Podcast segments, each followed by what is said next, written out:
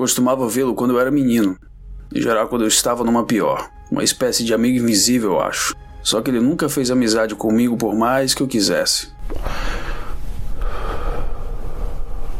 A primeira vez que o vi foi quando eu tinha uns 4 ou 5 anos. Estava com meu pai, visitando o túmulo da minha mãe. O velho nunca disse que eu a tinha matado, mas eu sabia que o sentimento dele era esse. Eu era um merdinha e estava sempre doente, sempre vestido com roupas desleixadas. Tinha um jeito suspeito, era o que as mães da vizinhança diziam. Eu sempre levava culpa por tudo. Daí, quando o garoto de ouro surgiu por trás da cruz, me pareceu tão esplendoroso e lindo que achei que podia ser Jesus. Tudo o que eu queria era estar perto dele. De alguma forma eu sabia que se conseguisse absorver uma simples fração daquela força toda, daquela pureza, meu pai conseguiria me amar. O garoto de ouro me olhou e sorriu. Eu gostei dele, mas também senti ódio. O contraste era grande demais, eu me senti como merda. Eu queria macular toda aquela perfeição. E ele olhou bem dentro de mim e soube. O sorriso dele transformou-se em um gélido escárnio. Então acenou para mim e me baniu para sempre. A decepção foi insuportável. Gritei blasfêmias até meu pai me dar um tapa por ser desrespeitoso com os mortos. Dali para frente, de tempos em tempos, comecei a ver lampejos do garoto de ouro nos outros garotos da escola, sendo sempre as coisas que eles não me permitiam ser. O atleta, cantor de coral, perfeito. O mundo era tão fácil para ele. Eu não tinha outra escolha.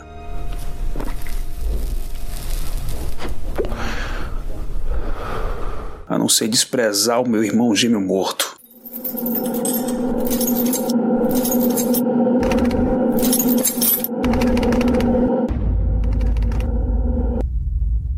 Os Escapistas.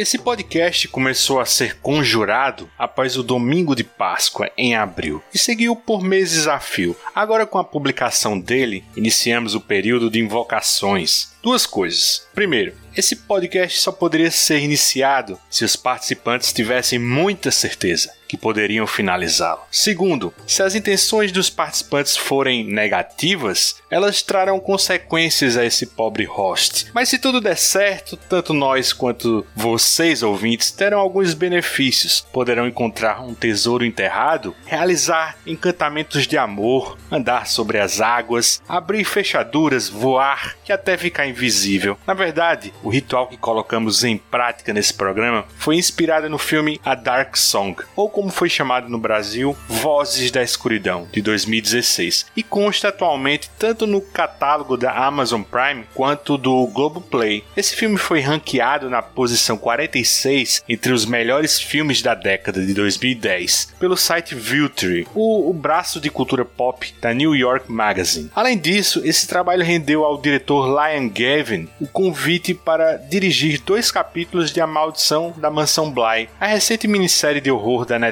com produção do mesmo Mike Flanagan de A Maldição da Residência Hill. Mas qual é a linha guia desse programa? Falar desse filme? Também. Mas a gente viu que o tema A Dark Song tem tudo a ver com o personagem John Constantine. Então, o que fizemos? Fizemos uma antologia de historinhas do Hellblazer para relacionar com o enredo de Lion Gavin. Eu sou o Luigi e nada escapa aos escapistas. E quem são os necromantes desse programa? Para começar, temos aqui o retorno dos irmãos Hellovich. Ele veio documentar em vídeo o nosso ritual aqui. Cláudio Elovich. Boa noite aí, obrigado pelo convite. É muito legal essa proposta aí aí, na verdade, é, é a segunda vez que me chamam para falar sobre a Dark Song. Eu participei de uma edição do Cine Fenômena ano passado, que mostrou meu curta Os Enamorados e a Dark Song em sequência. Depois teve um, um debate aí sobre o filme, as questões sobre magia que ligam o, o longa em questão com o curta que eu estava passando. E foi legal esse debate e é um filme que eu gosto bastante. Também gosto de Hellblazer. Então foi Foi muito legal ter me convidado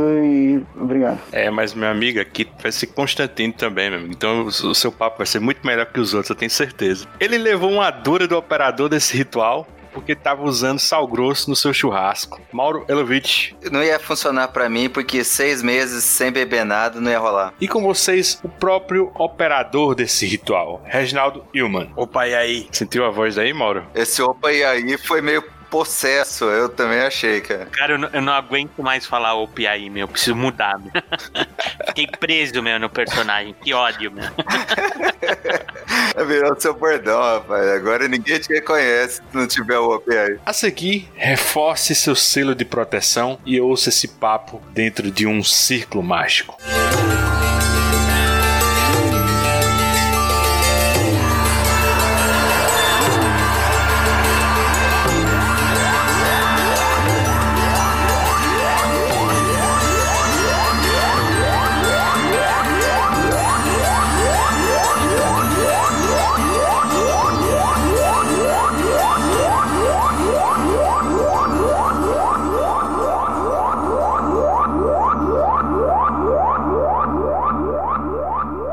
Vozes da Escuridão. Antes de tudo, se você nunca ouviu falar da Dark Song, fique tranquilo, porque provavelmente você faz parte agora do 1% que agora sabe da existência dessa pequena pérola do cinema de horror independente. A produção desse filme tem um pé na Inglaterra e outro na Irlanda. Foi escrito e dirigido por Lion Gavin. Até então foi a estreia desse diretor num longa-metragem, até o presente momento é também seu único filme. A Dark Song estreou em julho de 2016 em circuito fechado num festival de cinema da Irlanda, o Galway Film Flat. A partir de abril de 2017 começou a ser exibido em cinemas selecionados e ser ofertado para locação digital e em plataformas de streaming. O nosso ouvinte mais atento vai lembrar que eu e o Reginaldo comentamos rapidamente esse filme no nosso especial de final do ano, em 2018. Então faz dois anos, né? Mas do que se trata esse filme, né? Primeiro de tudo, ele tá mais atual do que nunca, né? Porque hoje em dia a Dark Song pode ser considerado um filme de quarentena, né? De isolamento social, protagonizado por apenas duas pessoas, né? Uma mulher chamada Sophia Howard e um homem chamado Joseph Solomon. São dois completos desconhecidos que passam a conviver numa casa isolada em Wales, na zona rural do país de Gales. Eles vivem um período superior a seis meses, né? Sem sequer colocar o pé para fora de casa, né? Mas você me pergunta por quê? Sofia é uma mulher amarga e angustiada, né? Que está disposta a colocar em prática um ritual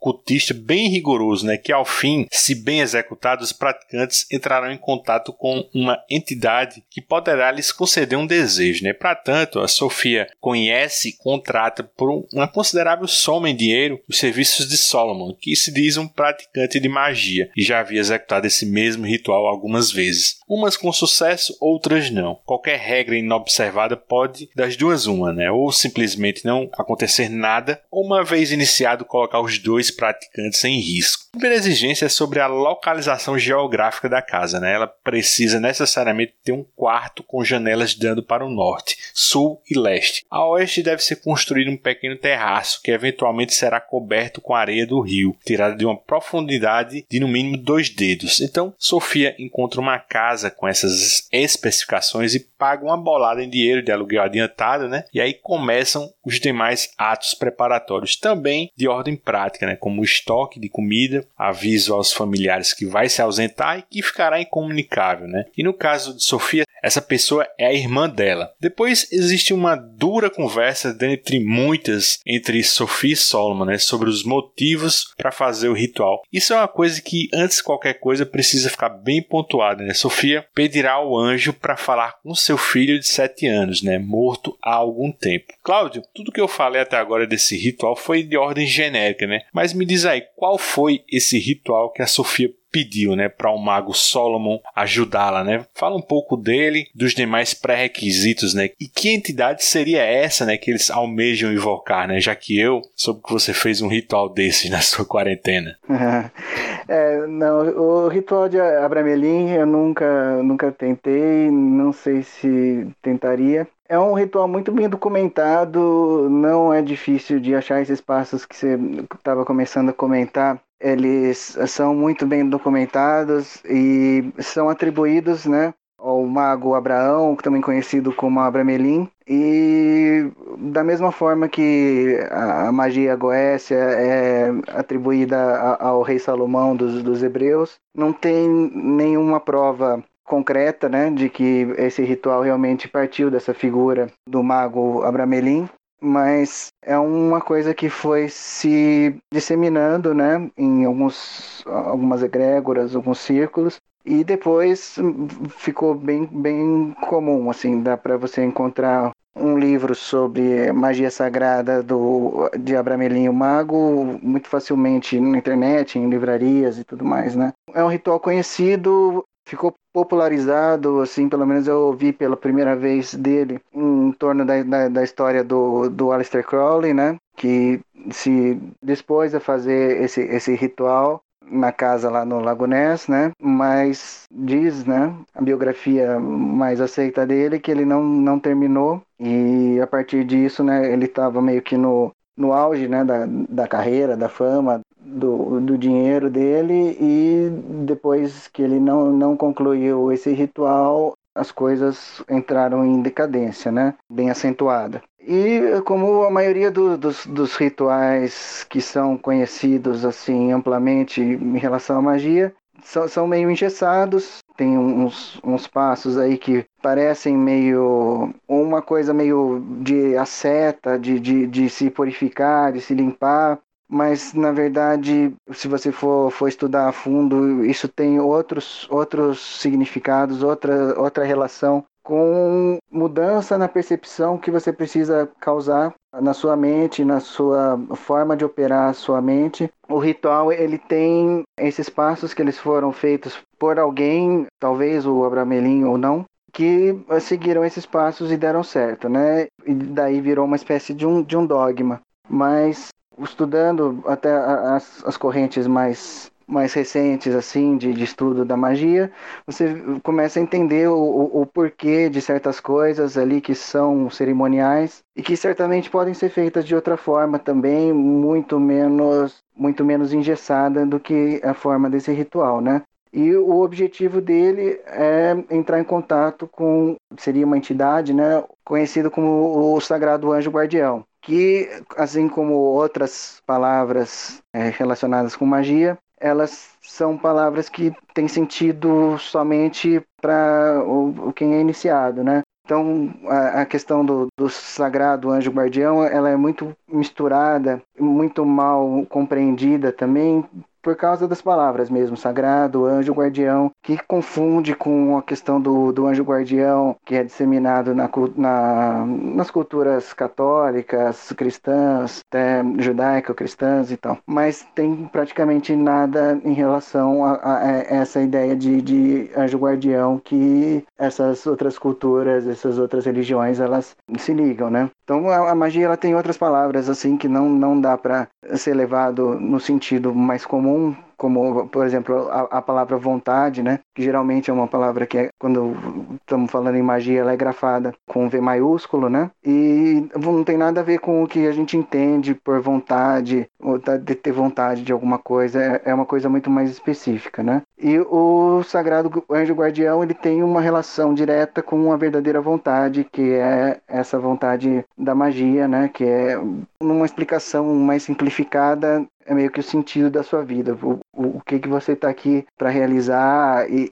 se entender como um indivíduo no, no universo. E o Sagrado Anjo Guardião é, é uma personificação de um intermediário entre você e o poder que te atribuiu essa verdadeira vontade, ou que pode ser interpretado também de outra maneira, né? Tem uma interpretação mais junguiana da coisa que o sagrado anjo guardião ele representa o, o seu eu superior, que é o que o Jung entende por eu superior quando você passa por um, um processo de individuação, você encontraria o seu eu que estava além do ego, né? além da, daquilo que é mortal e, e é conhecido pelos sua, seus vícios, as suas vontades do, do dia a dia. O que, o que é além disso, o que é mais que isso, seria seu eu superior. E o próprio Crowley ele mudou de ideia, né, em relação a, ao Sagrado Anjo Guardião durante a carreira, né? No livro que eu li do Kenneth Grant sobre o renascer da magia, ele conta que o Crowley mudou de ideia sobre isso. No começo ele tinha uma visão mais parecida com a do Jung, que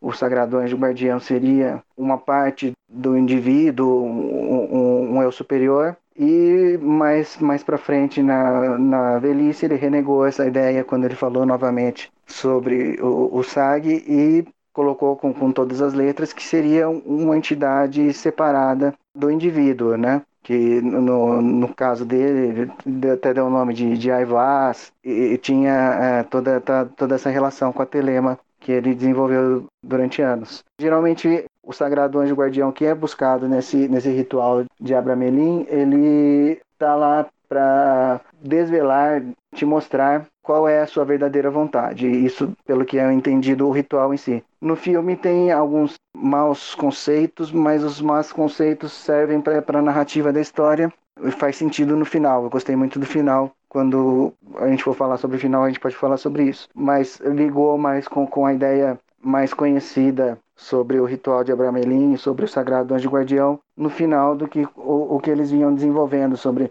primeiro essa questão de falar com o filho e depois em relação à vingança e tudo mais. E então? Então o quê? O meu filho morreu. Eu preciso falar com ele. Sobre as recompensas que eu até falei um pouco na introdução, né? Ou melhor, do desejo de invisibilidade, né? Que é o, o do Solomon, né? Que é o que ele pretendia pedir que o anjo atendesse, né? Caso o, o ritual Abramelins fosse bem sucedido, né? Eu queria saber de você, Reginaldo, sobre o, o, real significado disso, né, na sua opinião, porque no filme ele, ele fala isso com seriedade, né, mas a Sofia parece levar isso na brincadeira, né? Como se ele estivesse tirando sarro dela, né? Mas ele realmente quer isso, né? Na prática, assim, como é que você acha que seria essa invisibilidade? Eu acho que assim, o, o filme ele, ele faz tudo de forma romanceada, né? Não é, ele não é um documentário do ritual, né? Então tem muita coisa que uh, realmente não, não procede. Mas em si, assim, as recompensas. Para começar, que eu nunca vi esse anjo guardião trazer a recompensa para dois pelo preço de um, né? Não é bem assim, não seria desse jeito, pelo menos. Mas tudo bem, vale, vale pelo filme, assim, né? Eu acho que a função do Solomon seria muito mais ser o, a pessoa de apoio de quem estaria praticando o ritual e não alguém que racharia a recompensa, né? E aí, quando você lê a série fala assim, parece que quando você completa o ritual, você vai ganhar superpoderes, porque ele fala em poder de voo, né, achar tesouros, abrir portas e a dita invisibilidade. O que você costuma ler de relatos tem bastante na internet, né, principalmente em inglês, se você procurar, você vê os relatos. Todo esse ritual aí, ele tem assim, vamos dizer assim, não é uma casca, ele passou por um processo que ele ficou muito envolvido com a religião judaico-cristã, não só pela figura do anjo, mas principalmente assim, né, ele é feito próximo, né, logo depois da Páscoa. Ele tem uma série de, vamos dizer assim, não tem nada a ver de beber sangue ou de tem muita coisa que não tem nada a ver, passa longe de magia sexual também assim. Na verdade, assim, então ele é uma coisa assim com bastante aspecto judaico-cristão. Isso daí você percebe que foi devido à influência de uma época época, né? Você encontra rituais parecidos anteriores, né? Se você pesquisa, você vê o ritual do não nascido, né? Os gregos mesmo também falavam de paredros, né, que é uma figura o demon, né, que são as figuras espirituais, né? Hoje até mesmo assim parece assim, eu não sei, nem sei se acho que é melhor ou pior. A gente colocar paradigma psicológico na coisa toda. Tanto é que bem no comecinho do filme o Solomon já tesoura isso, ele fala, ó, é bobagem você querer explicar isso daí com psicologia, porque não é, né? Então corta logo e eu acho, eu acho até legal isso, porque hoje a gente fica pondo muito paradigma psicológico, inclusive, eu dei toda essa volta justamente para dizer isso, né, da recompensa. Quando ele fala que quer ser invisível ou quer ficar invisível, eu entendo que ele quer, o cara acho que teve uma vida aí, né, uma vida louca, né? e ele quer sumir do mapa, né, meu? Ele quer trocar o CNPJ, quer, né, meu, quer ficar longe de oficial de justiça, hein, Mauro? Ele quer sumir, meu. É a invisibilidade que ele tá buscando é essa. Pensões alimentícias. Exatamente, cara. Ele, ele ele não quer ficar transparente, né? Eu entendi desse jeito. Ele, eu, eu acho que ele é um cara amargurado, que ele queria um pouco, ele até fala, eu, eu quero um pouco de silêncio antes de ouvir o uivo, né? E o uivo tem, talvez ele, ele tivesse referenciando alguma coisa de Goécia, né? Porque Goécia quer dizer exatamente isso, uivo. Então o cara deve ter feito alguma coisa, ter feito uns pactos aí muito louco, e ele tá com medo, ele queria ter um descanso no fim da vida. Eu entendi desse jeito. Assim como também o final aí do filme também não é, não é uma recompensa. A Sofia não tem a recompensa que ela estava buscando, mas na verdade eu acho que faz parte do processo do ritual. Naquele outro bate-papo que eu fiz sobre esse filme, também senti que a ideia do, do Reginaldo é, é a mais, mais entendida né, pelo público que assistiu o filme em relação a essa questão da invisibilidade. Eu, eu já enxergo de um, uma forma um pouco diferente, né? Até pela forma que eu enxergo esse, esse Solomon, para mim não é um grande mago, né? Ele, ele já viu algumas coisas, ele, ele já fez alguns rituais, alguns experimentos, já, já perfurou o, o véu ali algumas vezes e se assustou com, com aquilo que ele viu. Ele é um cara muito, muito assustado, muito nervoso com o, o, as possibilidades que se abriram para ele quando ele realizou outros, outros rituais, essa, essa vida louca toda aí.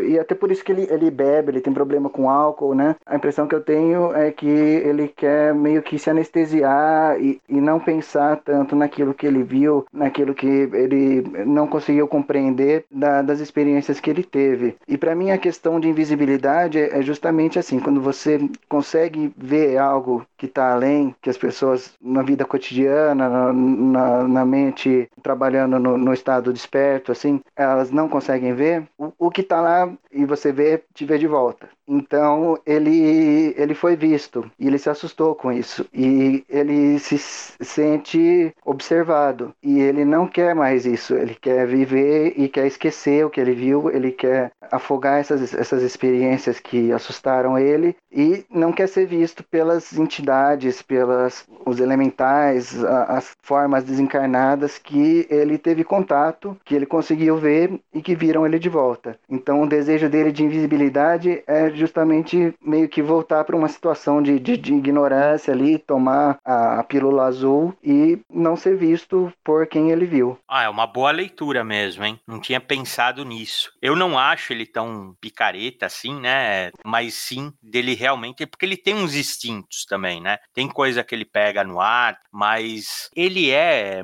Eu vejo muita gente fazer uma leitura dele ser assim, quase que uma. semelhante ao Crowley, né? Crowley mesmo, ele não concluiu esse ritual. Ele disse que concluiu lá no Egito, tudo, mas se você ler um pouco da biografia do Crowley, você sabe que ele é causeiro pra caramba, né? Cara, se tem um cara mentiroso, é esse daí, né, meu? E o primeiro ritual que ele fez, ele fez tal qual a Sofia mesmo, ele largou no meio do caminho e foi ajudar o Matters, né, que estava tendo aquele rolo da Golden Dawn. Então ele largou o ritual no meio do caminho, que é uma coisa que desde o começo falam para não fazer, né? Se você começa, você tem que concluir ele. Realmente aconteceu isso. Então eu vejo algumas semelhanças assim entre os dois assim, né? Eu acho que que você entende é que a conclusão do ritual daria um grau de iluminação, a recompensa é, eles falam isso assim de um negócio, não é medieval, né? Né? Você falar essas coisas de invisível, tudo. Mas eu entendo que eles, eles explicavam a recompensa dessa forma fantástica, quando na verdade eu acho que deve ser algo realmente assim de iluminação, de autoconhecimento e de realmente você, né, ter um contato aí com uma coisa assim, isso que o Cláudio estava falando mesmo, né, da sua verdadeira vontade, do seu objetivo de vida. Você não ficaria tão pequeno e mesquinho como esse, esse Solomon aparece no começo do filme filme, se ele tivesse concluído o ritual. Pelo menos no meu entender é isso.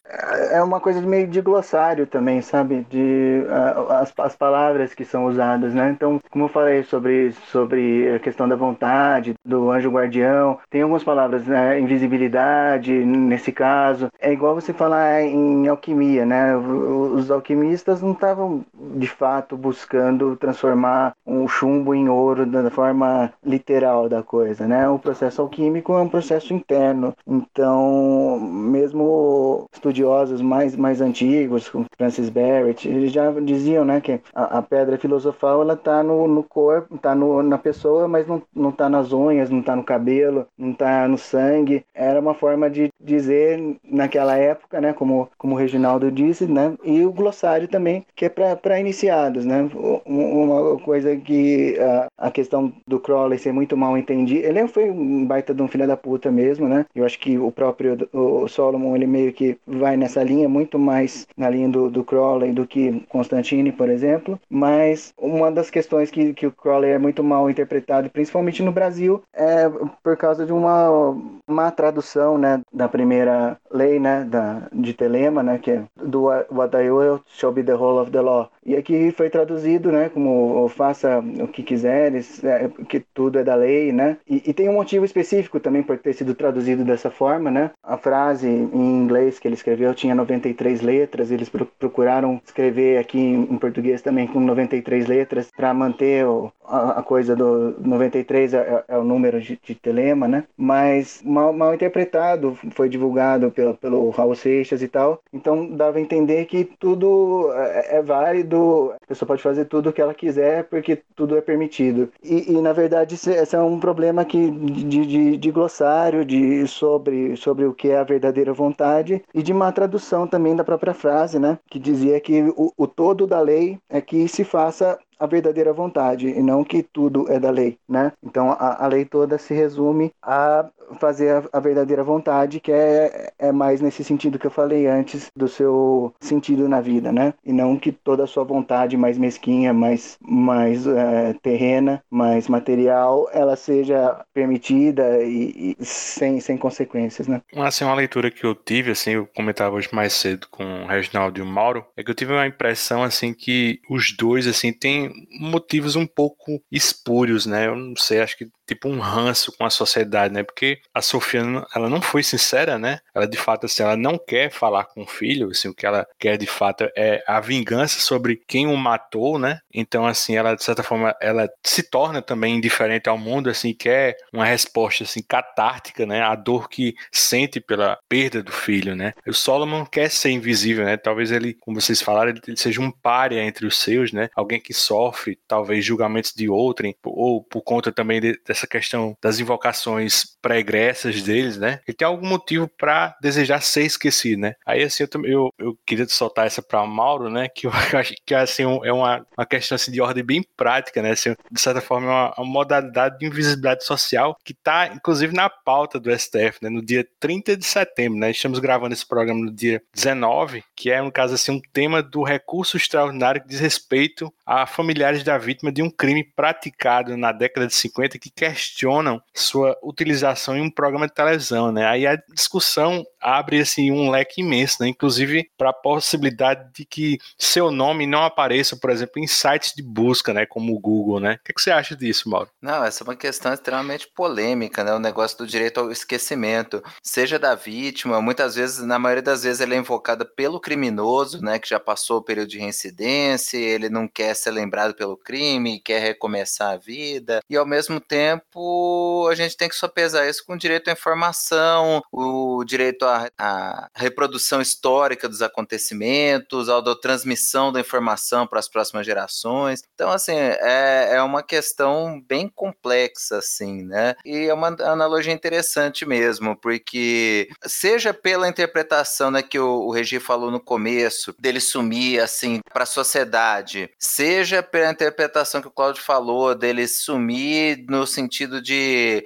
ignorância é uma bênção e desfazer os conhecimentos arcanos que ele teve porque ele ficou assustado com o que ele fez. De qualquer jeito, né? Esse direito ao esquecimento, ele não traz consequências só para ele, né? Aquilo envolve muitas outras pessoas. Você não ser achado ou as pessoas não saberem o que você fez, não implica consequências só na sua esfera íntima, né? Implica em conhecimentos para a sociedade. Seja lá pela visão do Regi, né? Ele pode pode ter prejudicado muita gente, ele pode ter nessa vida louca dele aí, ter gente que precisa achar ele, que ele prejudicou, que ele fez mal e tal, e que ele carrega essa culpa, ele quer se desvincular disso. E seja pela visão do Cláudio de que, olha, você fez uma coisa, você fez uma merda, tem consequência no que você fez. Você não pode simplesmente entrar num buraco debaixo da terra e, e querer desver o que você viu, né? Então, eu pessoalmente, eu acho que o interesse coletivo, no caso, aí se sobrepõe ao individual. Eu acho que esse direito ao esquecimento ele tem que ser muito bem ponderado, porque eu acho que o, o direito à informação, o direito ao interesse público naquela informação, ele se sobrepõe, né? Então, assim, né, mais pela questão jurídica que você colocou, Luiz, eu não concordo tanto com esse extremo que é levado aí ao direito ao esquecimento. No caso do filme, eu entendo completamente a motivação do Solomon, e se eu tivesse, né, pela visão do Cláudio aí, que eu acho que é a, mais, a que me, me faz mais sentido, né? Se eu tivesse futricado com as coisas que ele futricou, eu também ia querer desver isso tudo. Cara, é assim, tem aquele poder superior, né? Aquela entidade chamada internet, cara, que ela não esquece, meu. Então você tem que cuidado com seus nudes aí, sabe, meu? Assim, não é. cuidado com o que você faz, meu, porque a internet não esquece, meu. Cuidado com seus tweets, né? Não, e, e antigamente, né, cara, o pessoal achava que a cerveja era o líquido da invisibilidade, né? O cara tomava duas brejas e achava que estava invisível, fazia o que queria, subia na mesa do bar tal. Hoje em dia, meu amigo, com, com um camerazinho no celular, é, ninguém some assim, não. Eu queria ter direito ao esquecimento de alguns filmes que eu vi com o Cláudio, cara, que fiquei traumatizado pro resto da vida. Se eu pudesse usar a magia aí, eu, eu desvio esses filmes. Eu ia falar assim, eu dei minha opinião, que ele quer fugir aí, ele quer trocar de, de CPF, cara, mas não, eu concordo mais com o Cláudio, sim, cara, porque, assim, bate muito com a minha ideia, assim. Eu gosto dessas coisas, mas sou bem cagão, cara. Então, assim, eu, eu, eu sou bem confortável nos meus grilhões, assim, sabe, cara? Eu não quero ser iluminado, eu quero a pílula azul, né, meu? Eu sou que nem o Cypher, assim, meu. Eu quero carne, cara. Nada de papa, molenga. É, rapaz, todo mundo gosta da pílula azul, né, bicho? Cara, eu vou te falar que, assim, algumas experiências que eu tive aí, até umas que eu comentei em particular com o Mauro, por mais, assim, fortes e transtornantes, talvez, não abriria a mão, assim, sabe? Eu acho que as pessoas vivem uma vida sem ter uma noção daquilo que está tão perto delas e não conseguem ver, não conseguem sentir. E depois que você meio que abre o olho para certas coisas assim, você meio que não, não tem como você é, viver exatamente da mesma maneira que você viveu antes. Então, eu acho que é importante, sabe? Tem as pessoas, muitas não não estão preparadas para esse tipo de experiência mesmo, mas as que estão não, não deveriam fugir dela, porque realmente você se transforma num sentido bom assim da coisa. Você sente que deu um passo a mais em relação a alguma evolução. Se você está tá tentando evoluir no, no período que está tá aqui na Terra, né? Eu acho que a gente está tentando evoluir e assim é, é, é, um passo grande, assim, um pulo, né? As pessoas às vezes temem a, a, dar e,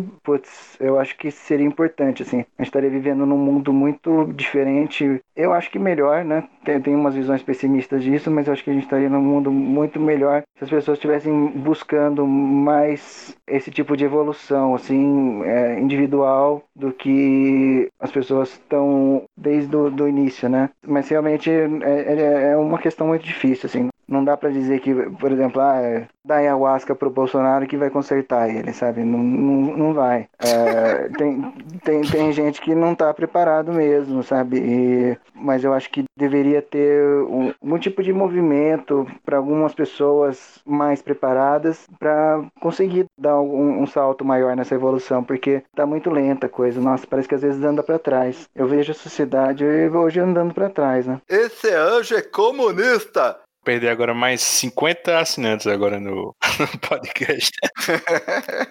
Toda vez. Pode perder, a gente tá selecionando aqui ficar só a nata.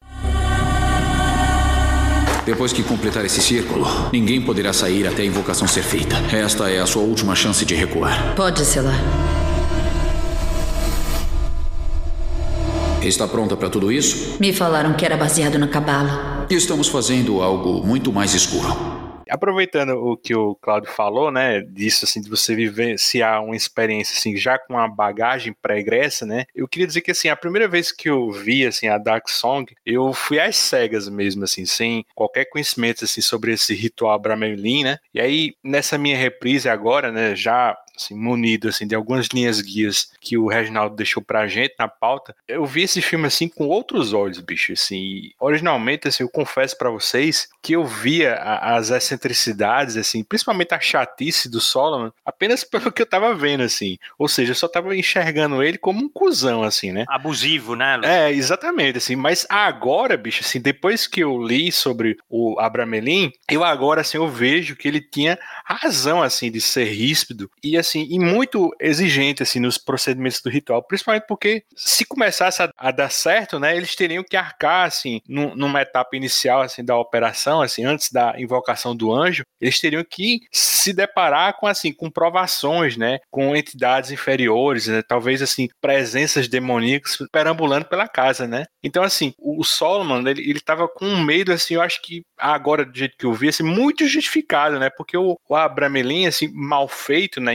incompleto, poderia ser a receita para uma espécie de portal, né, para o inferno, né? E aí parece, né, que o, o Liam Gavin, né, para contar sua história nessa casa no país de Gales, né, ele se inspirou numa outra casa, né, que o, o, o Claudio antecipou ainda agora, que é essa residência Boleskine, né, localizada na Escócia, né, bem pertinho do famoso Lago Ness, né? Mauro, fala um pouco assim sobre esse caos, né, que inclusive envolve essa nossa pessoa favorita do século XX, né, o Alistair Crowley, né, que a gente já comentou um pouquinho. Então, tem toda uma mitologia em torno dessa Boleskine House, né? É uma casa na beira do Lago Ness. Dizem que o Crowley comprou ela justamente por ter acesso à areia, à água, a, aos elementos que ele precisaria para fazer determinados encantamentos, determinadas invocações. Ele teria escolhido ela de propósito. É um, uma casa né, razoavelmente grande, né? E que lá ele teria feito, né? Tentado fazer, como o Regi já antecipou, esse ritual de Abramelin. Ele teria saído no meio porque ele estava nesse movimento Golden Dawn e rolou uma treta aí política, né? De, de discussão de poder interno dentro da seita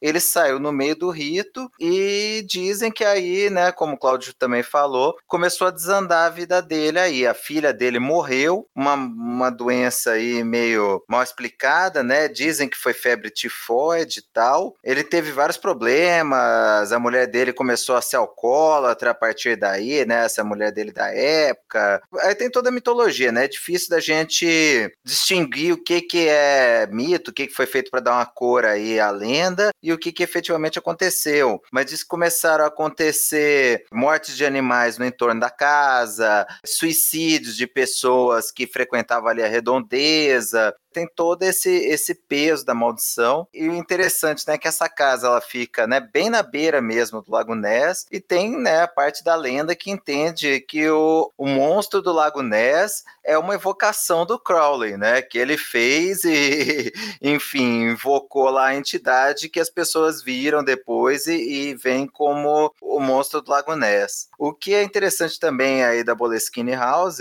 é que em 1970 ela foi adquirida pelo pelo Jimmy Page, né? O Jimmy Page, guitarrista do, do Led Zeppelin, ele era fascinado sobre ocultismo, especialmente sobre o Crowley. Né? Ele colecionava artefatos do Crowley, conhecia toda a vida do cara, ele lia muito sobre isso e ele comprou a Boleskine House. Ele morou lá há muito tempo, ele morou lá de 70 a 1992 e dizem, né, ele comprou foi durante a gravação do LED 3. E aí dizem que tem várias energias negativas que foram transferidas para a banda, e, novamente, né, vai, vão para a questão da mitologia e tal. É a partir da, da compra da Boleskine House pelo Jimmy Page, né? Teve o acidente de carro que envolveu aí o Robert Plant, a, a, perda do filho do Plant, a degradação cada vez maior do John Bohan, O próprio Page, né, né, Isso daí eu acho que tem nada a ver com ele ter comprado a bola Skinny House, muito mais a ver com a fama, que ele começou a se afundar cada vez mais em drogas e nos gostos meio obscuros aí, mas tem toda essa mitologia envolvida também, né? E aí tem os exageros, por exemplo, pelo fato do Page ser declaradamente envolvido, né, com magia, com ocultismo, o pessoal começou a ver satanismo e, e efeito e letras supostamente com contextos ocultos em coisas inclusive que não tinham, né? Por exemplo, tinha gente que via Starway to Heaven com uma letra satanista e a Starway to Heaven nem foi escrita pelo Jimmy Page, né? Ela foi escrita pelo Robert Plant. Então, isso aí tudo vai, vai se somando aí essa lenda em torno da casa. Tem duas questões aí, né? São o seguinte, uma coisa que está surgindo muito na conversa e eu acho que tem a ver também com, com a questão do Hellblazer que a gente vai falar, mas é, acaba confundindo muito essas questões de a, abrir portas do inferno, coisas ruins e, e, e, tal, com coisas de magia que não necessariamente tem nada a ver com isso, né? A, magia não é nem boa nem ruim, né? Ela é uma ferramenta e não existe magia boa, magia ruim. Existe a questão da, do caminho da mão direita, caminho da mão esquerda, que não tem nada a ver com ser bom ou ser ruim. A questão de, de anjos e demônios também é muito uma coisa de nomenclatura e acaba sendo interpretada por o, a Zeitgeist cristã como coisas é, satanistas ou do mal vindo de um lado negro, quando na verdade são, são coisas que não, não refletem né, o, o que, que a própria questão da magia. Né? O Crowley mesmo, conhecido como satanista, ele eh, abraçou o nome né, de, de, de grande besta, 666 e tudo mais, meio que como uma coisa mais mais de marketing. É mas é, de fato na, na obra dele tem muito pouco uh, quase nada contra Deus. Então nesse sentido do, do, satanismo que é conhecido do Anton LaVey que é, era meio que uma coisa de destruir os símbolos cristãos e tal. Não, não tinha nada disso né? O, o, o Satã né que o, o Crowley escreveu não é o Lúcifer da Bíblia é mais antigo, né? O Shaitan, que é o, o opositor, vinha lá das tradições dos nômades antes de ter os, os hebreus e tudo mais, que é uma divindade e, e, nunca foi Lúcifer, nunca foi um anjo no céu e tal, né? E a, a questão do bem e do mal não, não, não, tem, não tem essa visão na magia de modo geral, né? Tudo pode ser interpretado de várias maneiras, é claro, mas é, acaba sendo interpretado muito por esse viés de lado negro, lado claro, que não, não, não traduz muito bem a, o, o que é, né? E em relação ao Jimmy Page também, que o Mauro falou, não sei se vocês sabem, né? Ele tinha sido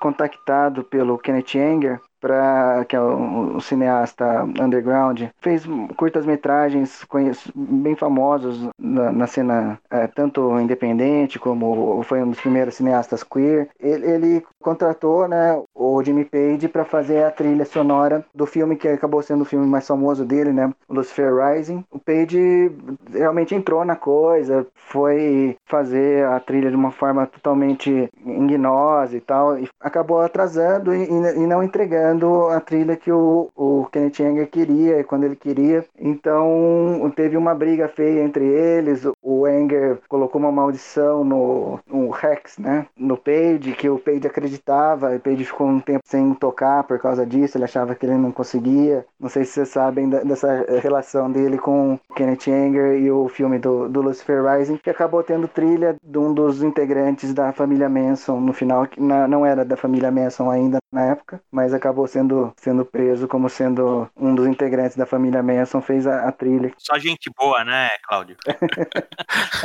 Só gente boa. É. Essa história, então, é, na verdade, ela é muito bem contada. No, para mim, é a melhor biografia de rock que tem, que chama Quando os Gigantes Caminhavam sobre a Terra, que é do Mick Wall sobre o Led Zeppelin. E ele entra muito nas minúcias, né, de todos os integrantes da banda, e ele fala essa treta do Page com o Kenneth Anger, fala da questão dessa trilha, da maldição. Ele fala de vários lances que o, o Page tinha com o ocultismo. Inclusive, quem indicou a Boleskine House para ele comprar foi o Kenneth Anger. E o Page também tinha os lances sadomasoquista, bem barra pesada, né? É, é um negócio muito doido. E, e o livro, inclusive, dá a entender que ele acredita, né, que ele ficou solitário, que ele não conseguiu reunir o Led Zeppelin novamente para tocar depois da morte do John Borra, muito em razão de, de maldição mesmo, de coisa envolvida com o ocultismo dele. Procura na depois no Google, cara, a cara do Kenneth Anger. Se você não acredita, se ele te falar uma,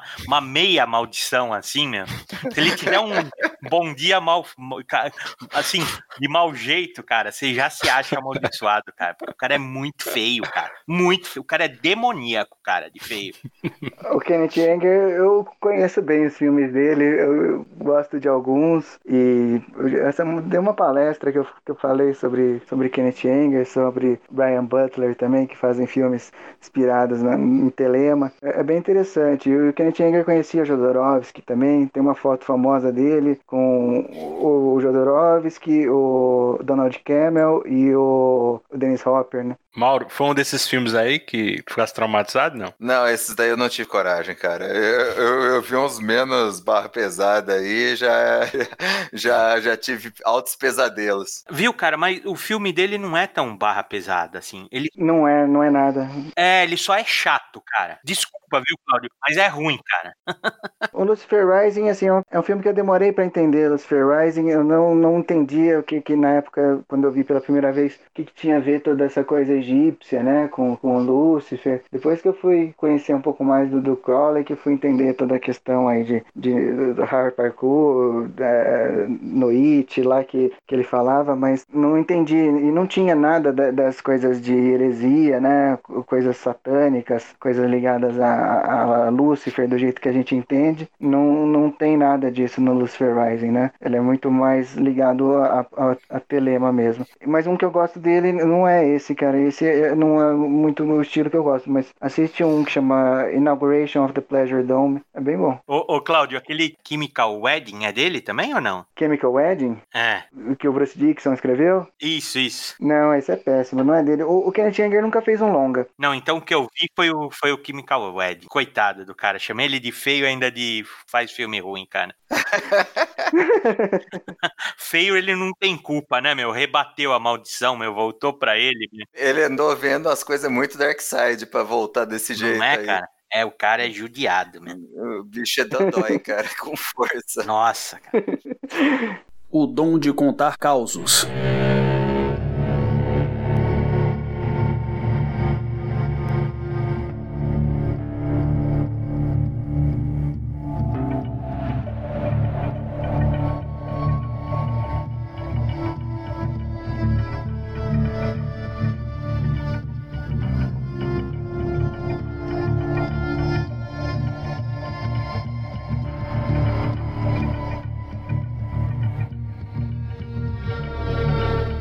Essa é a primeira vez, assim, em dois anos de escapistas que a gente dedica um podcast ao personagem Dion Constantine, embora a gente já tenha falado de participações dele na série que a gente faz aqui do Sandman Anotado, eu queria contextualizar o Dion para um nosso ouvinte que talvez esteja ouvindo por conta do filme A Dark Song e quem sabe viu apenas uma versão dele, né, um pouco descaracterizada no filme de 2005 com o Keanu Reeves. Enfim, quem de fato é John Constantine? John Constantine é um personagem criado em 1985 pelo roteirista inglês Alan Moore como coadjuvante para a edição 37 de A Saga do Monstro do Pântano. Ele é um ocultista britânico, né, fumante crônico, dono de um humor ácido ele está sempre trajado com um capote bege, né? Inicialmente ele tem aparições recorrentes nessa série e seu visual foi inspirado no músico Sting, né? Aí três anos depois, em 1988, o sucesso de Constantine extravasou as páginas do Monstro do Pântano e o transformou em estrela principal de Hellblazer,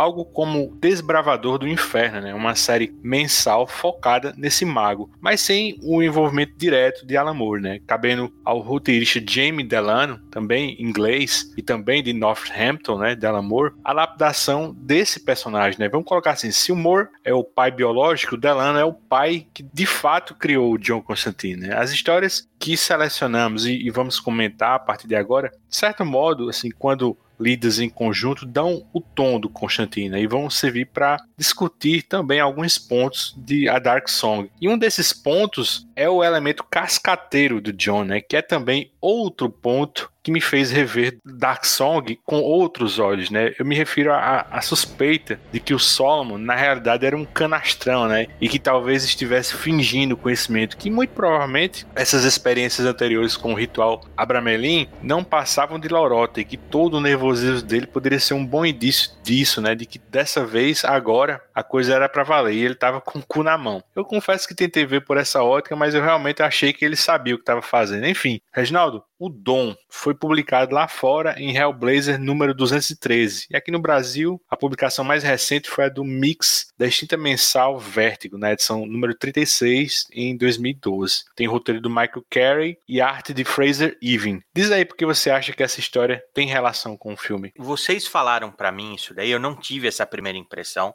Acho que foi até o Cláudio que falou pro Mauro e o Mauro que falou pra gente. Então, depois disso, eu já vi o filme duas vezes para ter essa percepção de que ele era não chega a ser charlatão, mas realmente assim, quase que um iniciante querendo pagar de mestre, que é uma coisa bem comum até no meio mágico assim, né? Mas o Constantine é diferente. É um pouco diferente. Tem uma cena no filme que é assim: a hora que a Sofia questiona se já tinha começado a acontecer estranhas e se o ritual estava caminhando bem, ele fala que tá e que ela vai perceber. Ela, ele deixa muito subliminar assim, né, que as coisas estão acontecendo. E na mesma hora um passarinho bate na janela, né, e dá um susto, né? E aí ele falou: "Viu? Foi isso, ó, sincronicidade, é isso, é aquilo". E ela falou assim: "Não, mas como que você sabe disso?". É porque era um pássaro preto. E ela falou: "Onde é preto? Peraí, vamos ver se o pássaro é preto". E aí você vê, eu vejo ele meio que se aproveitando dessa oportunidade para reforçar que o processo estava acontecendo, que é uma coisa muito Constantino, muito, cara né?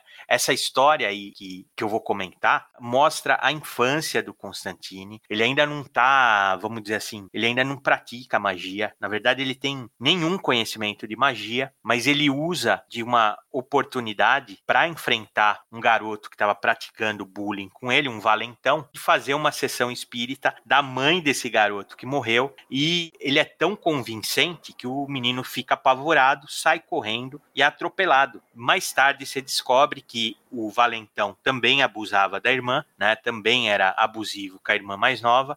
A irmã mais nova contou alguns segredos na forma do tratamento da mãe com o menino, com o valentão, e o Constantine simulou uma sessão espírita como se ele estivesse incorporando a mãe morta. Então isso, cara, é muito a cara do Constantine, muito assim. Não é que ele é charlatão, mas se a coisa dá certo, para ele é indiferente se é mágica ou se é engenharia social, cara. É a mesma coisa. E nem é um demérito isso. Eu acho isso uma qualidade. Então a gente vê em alguns momentos do filme, eu adoro, eu adorei esse filme quando eu vi a primeira vez tudo. Eu acho que o que mais me atrai é essa atmosfera. Eu acho que não é, não é questão de você ficar na dúvida se aquilo está acontecendo ou não, e sim o fato de, num primeiro momento, esse Solomon usar desse recurso. Eu vejo ele algumas vezes com um talento assim, né? Uma hora que ele percebe que ela mentiu para ele. Eu não sei se ele é muito perceptivo ou se ele tem realmente, vamos dizer assim, uma sensibilidade além do normal. O que importa é que ele acerta com ela, porque ele fala que ela tá mentindo para ele. Então eu vejo muita semelhança disso com o Constantine.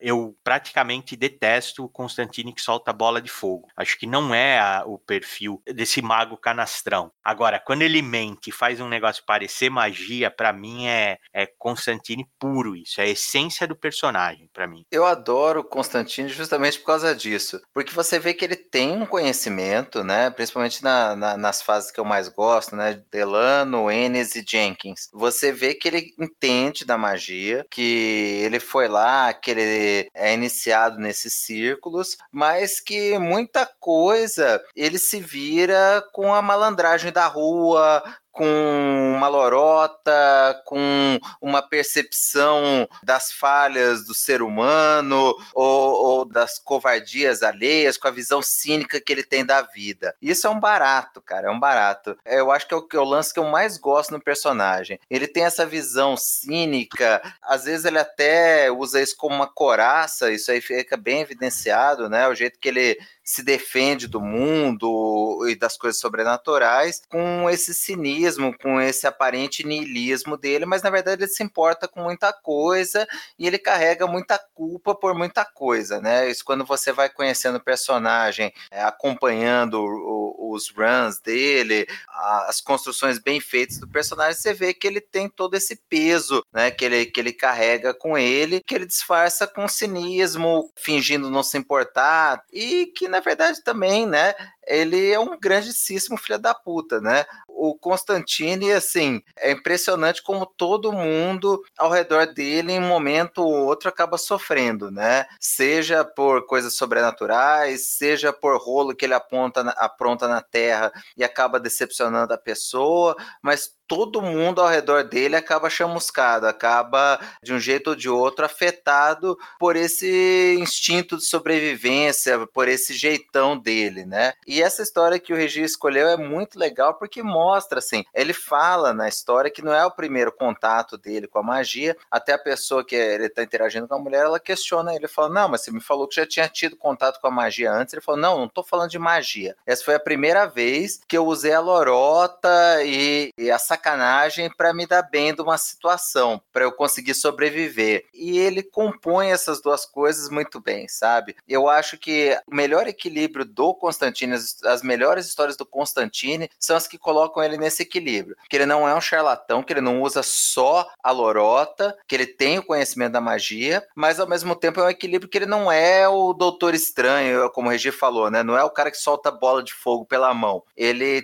tem a magia e ele tem o, a malandragem para conseguir enganar até o diabo, né? Então isso é que faz o personagem tão interessante. Eu gosto demais dele. E eu identifiquei alguns desses fatores no Solon. Eu vi, depois eu conversei com o Cláudio e eu achei que a perspectiva dele me mudou, né? Eu vi o filme com outro olhar. Realmente, assim, fica evidente, né, quando você vê uma segunda vez, que o Solomon mente pra caramba, que ele exagera ele não é um, um noob, né? Ele não é um cara que não tem conhecimento nenhum de magia ou, ou de invocação ou de ritual nem nada, mas que ele superestima isso e que ele dá um migué em diversas situações que ele não sabe o que ele está acontecendo e que ele está assustado. Exatamente isso que eu tentei comentar com o Mauro, né? Não quis em nenhum momento dar a impressão que eu estava falando que o, o Solomon era um charlatão completo, que ele não sabia de nada daquilo, que ele estava só enganando. Eu realmente acho que ele entende um pouco, viveu algumas coisas, mas ele tenta se vender, né, como um grande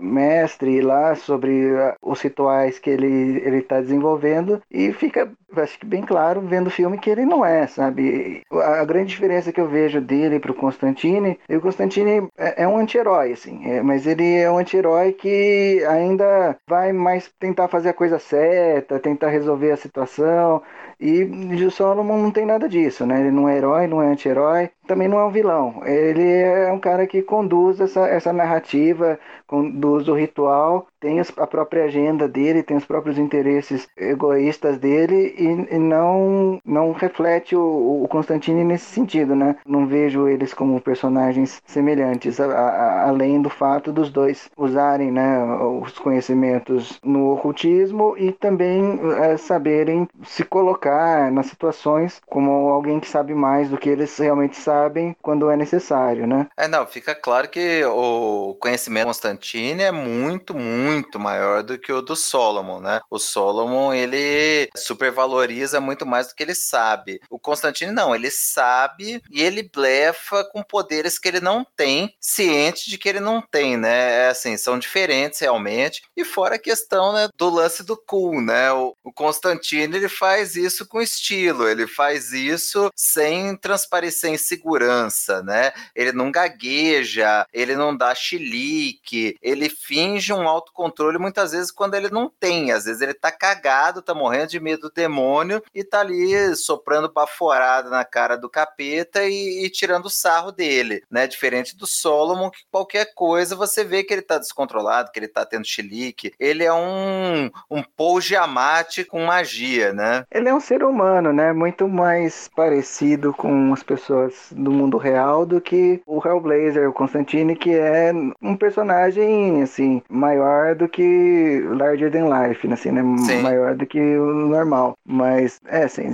com certeza o, o Constantine, ele tem, tem os conhecimentos, né? E a malandragem dele é um outro tipo de malandragem. Uma malandragem que ele usa até de uma forma mágica, né? Tem uma coisa que é importante no, no filme novo que eu tô fazendo, é que a questão do, do mago, né? Dele, nas versões de tarô, como o de Marcélia, ele é retratado, né? Como o prestidigitador, né? Não como o, o, o mago ocultista que tem no, no, baralho de White, né? Ele é, na verdade, um, um juggler, né? Um, ele foi um ilusionista, né? Ele tá fazendo um truque numa bancada, não é isso, Cláudio? De Marcélia? Exatamente. Ele tem os elementos lá dos quatro elementos, tudo tem o chapéu com o símbolo do infinito e tal, mas ele, ele é aquela figura do enganador, né? E o, o caso que eu, que eu defendo nesse filme novo que eu tô fazendo é que, de fato, as duas coisas podem ser a mesma coisa, né? Não que um seja mais mago que o outro, que às vezes a, a questão de você saber lidar com, com a realidade cotidiana transformar né, a consciência das pessoas de alguma forma é, é, um ato mágico de verdade. Então eu acho que quando o Constantino ele manipula as, as, situações, ele tá,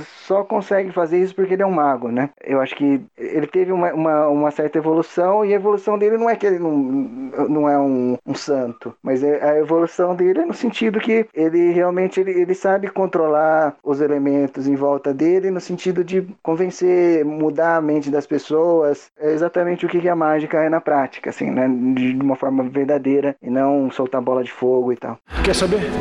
Se um mago não puder mudar totalmente a sua ideia do que é real, então o truque não funciona.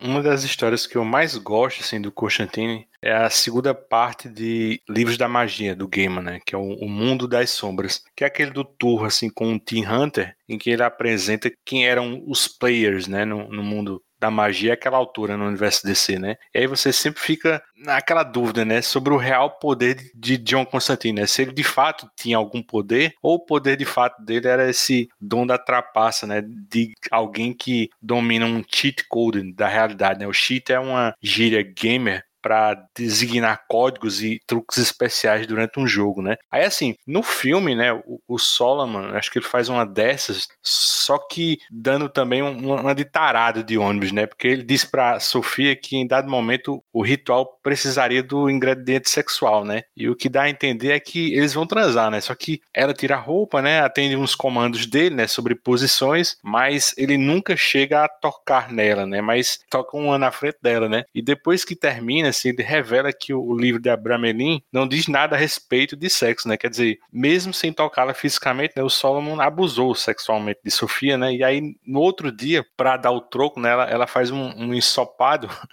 e mija dentro, né? Mas assim, o que vocês acharam assim dessa cena assim? Será que fazendo aquilo assim para aliviar a tensão, né, segundo o Solomon, né, ele não estava prejudicando, né, a pureza do ritual, né, enganando a, Sofia daquele jeito? O que, que, que vocês acharam disso? Eu acho que ele não mudou, não muda o ritual de uma forma ou de outra, assim, na minha opinião, né? Ele fez por uma satisfação própria, né? E ele se sentiu no direito por ele estar tá lá, ele acha que ele está se arriscando e, e ele tem o, o, direito de fazer isso na, na percepção distorcida dele. Mas da, da, forma que eu vejo o ritual, né? Acho que a gente não chegou a falar nisso, mas eu só, só mencionei. Tem essas questões de privação de sono, tá no, no, no limite ali do nervosismo, da fome, de várias coisas que estão ali. Elas elas são, na, na verdade, uma forma de você entrar num, num estado não ordinário de consciência, né? Na magia, né, conhecido como gnose, né, ou não mente, que é esse estado que você precisa estar tá nesse estado mental para sair do malcute, desse mundo materialista que a gente vive, mas isso não tem, na maioria das vezes, né, não tem uma relação com pureza sexual, abstinência a, a prazeres, isso não, não, não tem uma relação clara disso como eles fazem no, no cristianismo, por exemplo, né? Existem é, rituais cristãos também de, de gnose, né? Santo Antônio e tal, mas nem, nem todos, e, e não existe né, um, uma coisa unificadora nisso, a não seja que você tem que alterar a mente, né? tem que mudar para uma realidade interna diferente da que a gente vive na realidade desperta. Então, é sobre isso a, a questão do, do, do, ritual, é sobre isso a, a, privação de sono, às vezes dor. Na magia do caos é muito usado, né? Vocês conhecem bem a obra do Grant Morrison, né? Ele fala muito de magia do caos usa o orgasmo, né, como eu fiz isso também no, nos namorados, como um momento de transformar a consciência, né, transformar em gnose. Então, pode ser por sexo ou rituais sexuais, né, como Crowley realizava, ou praticamente masturbação mesmo, né, como Austin Osman Spare sempre sempre falou. E, e não tem uma diferença prática entre, assim, na visão da magia do caos, entre você fazer sexo ou você tocar uma, porque o, o, o que é importante é que no momento do orgasmo você transcende essa realidade mundana, nem que seja por alguns instantes. Então essa questão de pureza, que existe até em algumas correntes mágicas, não acho, não vejo isso como uma, uma coisa necessária para que a magia funcione. É, eu também vi assim, você vê que ele é um cara, o Solomon, né? Ele não é um cara popular, ele é um cara antissocial, feio, gordinho. Você vê que ele é um cara assim, e que ele se encanta com o poder que ele tem em relação relação à, à mulher, né? Ele tá ali mandando, ela faz o que ele quer, ele tem uma posição de autoridade em relação a ela, e ele vê que aquilo tá funcionando, eles estão ali isolados há muito tempo, o negócio sobe a cabeça dele e ele acaba falando: ah, não, então vou aproveitar a oportunidade lá, vou botar naquela posição lá e me satisfazer aqui. Você vê que tem muito a ver com essa personalidade dele, né? E me lembrou um pouco, né, falando do Constantino, Constantino levaria de um jeito diferente, né? Eu não acho que ele seria. Ele seria escroto, ele vive né, sacaneando os outros, mas ele faria de um jeito diferente. Me lembrou muito daquela história também do Delano, em que ele, ele vai ajudar um monstro do pântano, ele deixa o monstro do pântano usar o corpo dele para ir lá, para encontrar a amada dele, mas ali num determinado momento ele aproveita que o monstro do pântano tá transando com a amada dele, a hora que ele volta, ele continua ali, ele fala, pô, tô aqui, vou continuar aproveitando, né? É o tipo de coisa que o Constantine faria,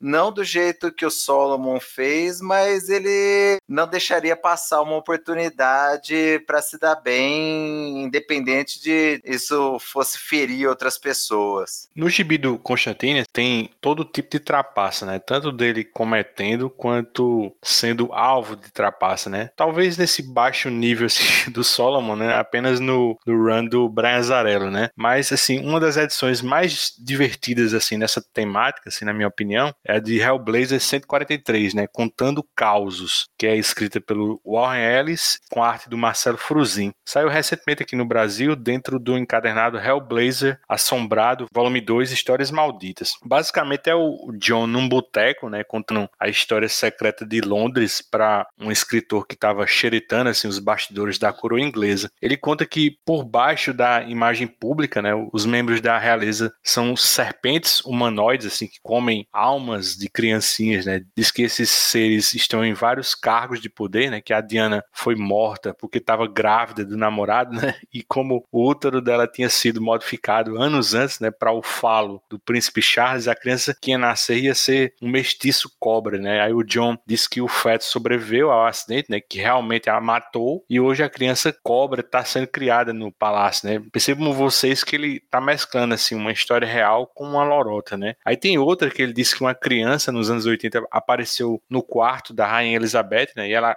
acabou comendo a alma dessa criança, né? Isso de fato aconteceu em, julho de 82, né? foi uma brecha colossal na segurança, né? O nome do sujeito era Michael Fagan, né? E ele não era uma criança, na verdade era um marmanjo de 34 anos. Esse cara escalou os muros, né? Passou por arame farpado, passou pela guarda, ele entrou no, no quarto da rainha, né? E, e aí um, um alarme silencioso disparou. A polícia demorou, né? Rolou uma confusão porque ninguém acreditava que de fato estava acontecendo. Isso foi considerado a maior falha na segurança da monarquia inglesa no século XX, né? E aí o, o, John mudou um pouquinho, né, os fatos. Fora que ele ainda disse que a morte do John Kennedy foi motivada pela descoberta que a esposa dele, né, a Jacqueline Onassis, era uma dessas serpentes, né? Bom, aí no final da história, o, o escritor ele já tá apavorado porque o, o John diz que se a monarquia souber que isso vazou, os dois vão ser mortos, né? Daí ele, ele vai dar uma mijada no banheiro, o escritor fica na mesa né? Vê que o John tá demorando. Aí ouve um barulho de tiro. Aí quando ele vai no banheiro, assim, ele vê o sangue escorrendo de dentro do cubículo, né? No chão. Aí na página seguinte a gente vê que o John tá todo ralado, né? Porque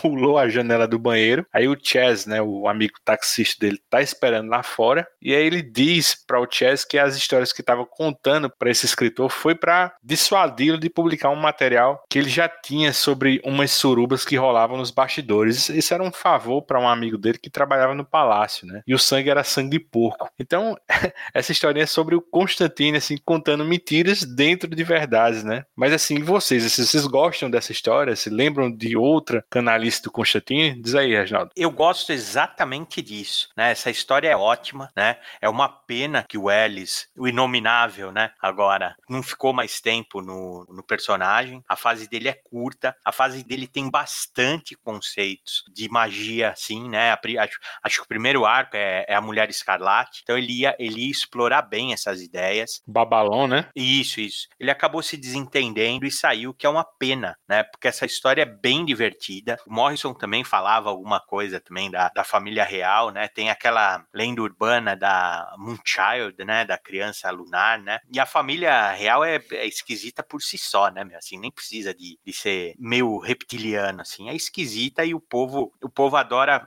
adora a família real e adora contar esses causos, assim. Então é uma coisa bem típica, assim, né? O que eu acho, que eu, que eu tava escutando vocês falarem antes, eu não quis interromper, é que eu, eu, eu acho que, assim, o, o Constantine, ele foi criado até pela questão visual, né, dele, dele se aproximar do Sting, mas o Alan Moore fez ele um inglesão, assim, né, com um terno de três peças, um cara, assim, eu não diria um dandy, mas um cara bem vestido, assim. O Constantine foi passando o tempo, ele foi caindo de, né, de classe social, assim.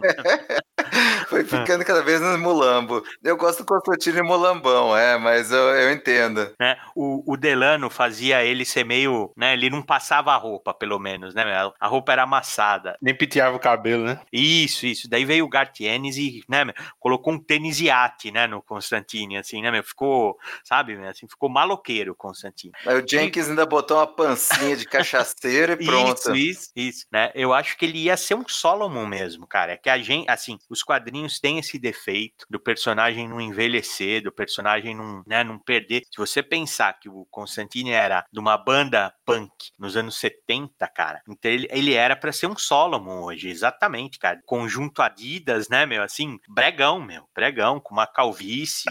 É, eu acho que... É Conjunto Adidas, bicho, puta ah, merda. Ah, não, velho, dá pra você, dá pra você envelhecer com dignidade, cara.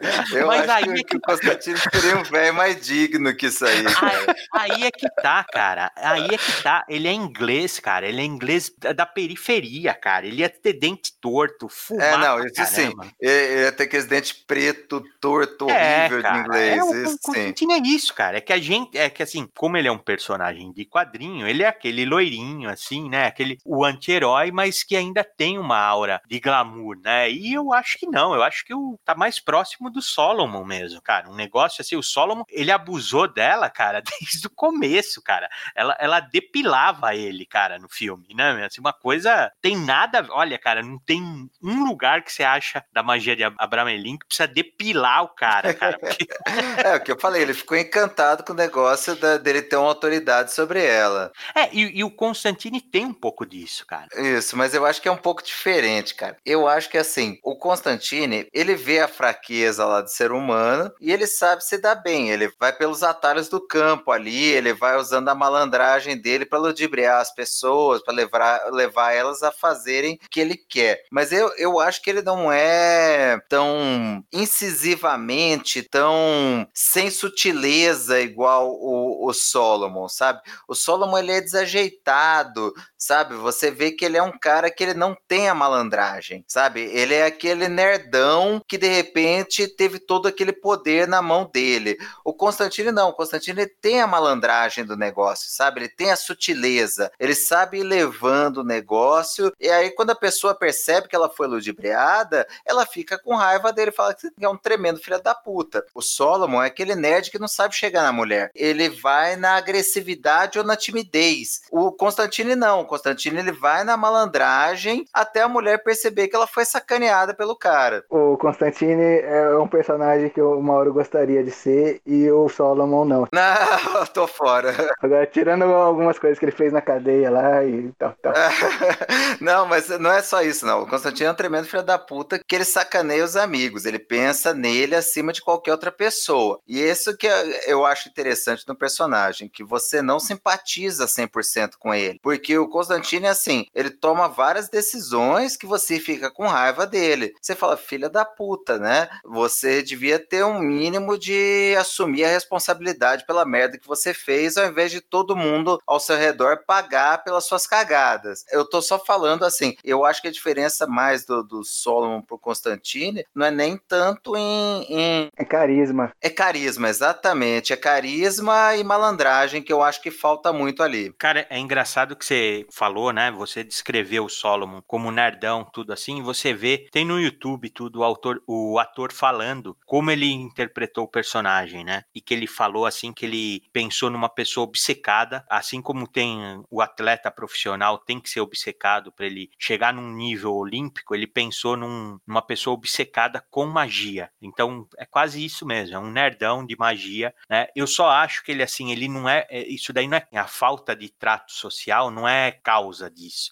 é consequência. Ele, eu acho que realmente, eu acho ele do filme o personagem mais interessante, cara. Mas, ah, sem dúvida, disparado. Mas muito mais do que a Sofia. Não simpatizo com ele, não simpatizo. Acho ele um canalha desde o começo. Ele, quando começa o ritual, ele joga água na cara dela, acorda ela com água, grita com ela, é um sargentão, assim, e eu acho isso uma imbecilidade sem tamanho, cara. Mas ao mesmo tempo eu vejo ele respeitando, né, o protocolo, assim, o ritual mesmo, assim, né, ele, ele acreditando que ela é capaz de fazer, tem algumas nuances positivas nele, sim. E essa característica dele ser realmente obcecado é exatamente isso que você falou, Mauro, é um nerdão, cara né? Ele é realmente a fixação dele é com a magia, com a, a ritualística, talvez até num ponto né? A gente fez até uma leitura anterior disso, dele se preocupar tanto com a, a estrutura, com o processo, com o ritual, que ele perdeu a essência, né? Ele ficou no meio do caminho, ele não foi até o fim, talvez, né? A verdade é que eu trabalho melhor sozinho. Eu sempre me coloco em primeiro lugar. Todas as pessoas que confiam em mim morrem.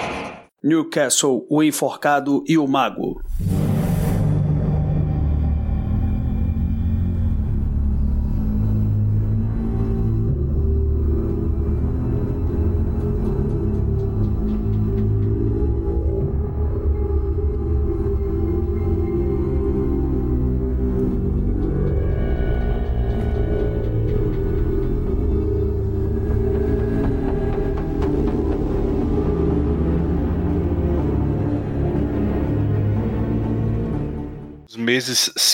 Passam, né, e nada acontece, né? Sofia começa a querer chutar o balde e sair daquela casa, né? E aí o Solomon diz que eles não podem, né? Porque se saísse eles corriam risco. Mas aí acende uma lâmpada na cabeça dele, né? E aí ele pressiona Sofia sobre os reais motivos dela, né? E aí ela revela aquela história, né? Que a gente comentou ainda agora, de que o, o desejo dela era de vingança, né? E não para falar com o filho. Então o Solomon diz que ela precisa ser purificada, né? E para isso ela vai para a banheira e fica sendo submersa, né? Até que o, o Solomon a afoga afoga. Ela realmente morre, ele faz uma massagem cardíaca, né, um RCP, e ela volta assim, né? Aí a Sofia tá possessa de raiva dele, né? E aí, numa cena na cozinha, ela empurra o Solomon e aí ele bate no balcão, né? E, e acaba sendo empalado assim na lateral por uma faca que tava bem na quina da pia. Eu pergunto para vocês, né? Eu, eu, vi como um acidente, né? Mas vocês realmente veem a facada como um acidente ou foi mesmo assim a magia ganhando forma, né? E se era um sinal, assim, um preço para que ela funcionasse, né? O que você acha disso, Cláudio? Eu acho que não existem acidentes, nunca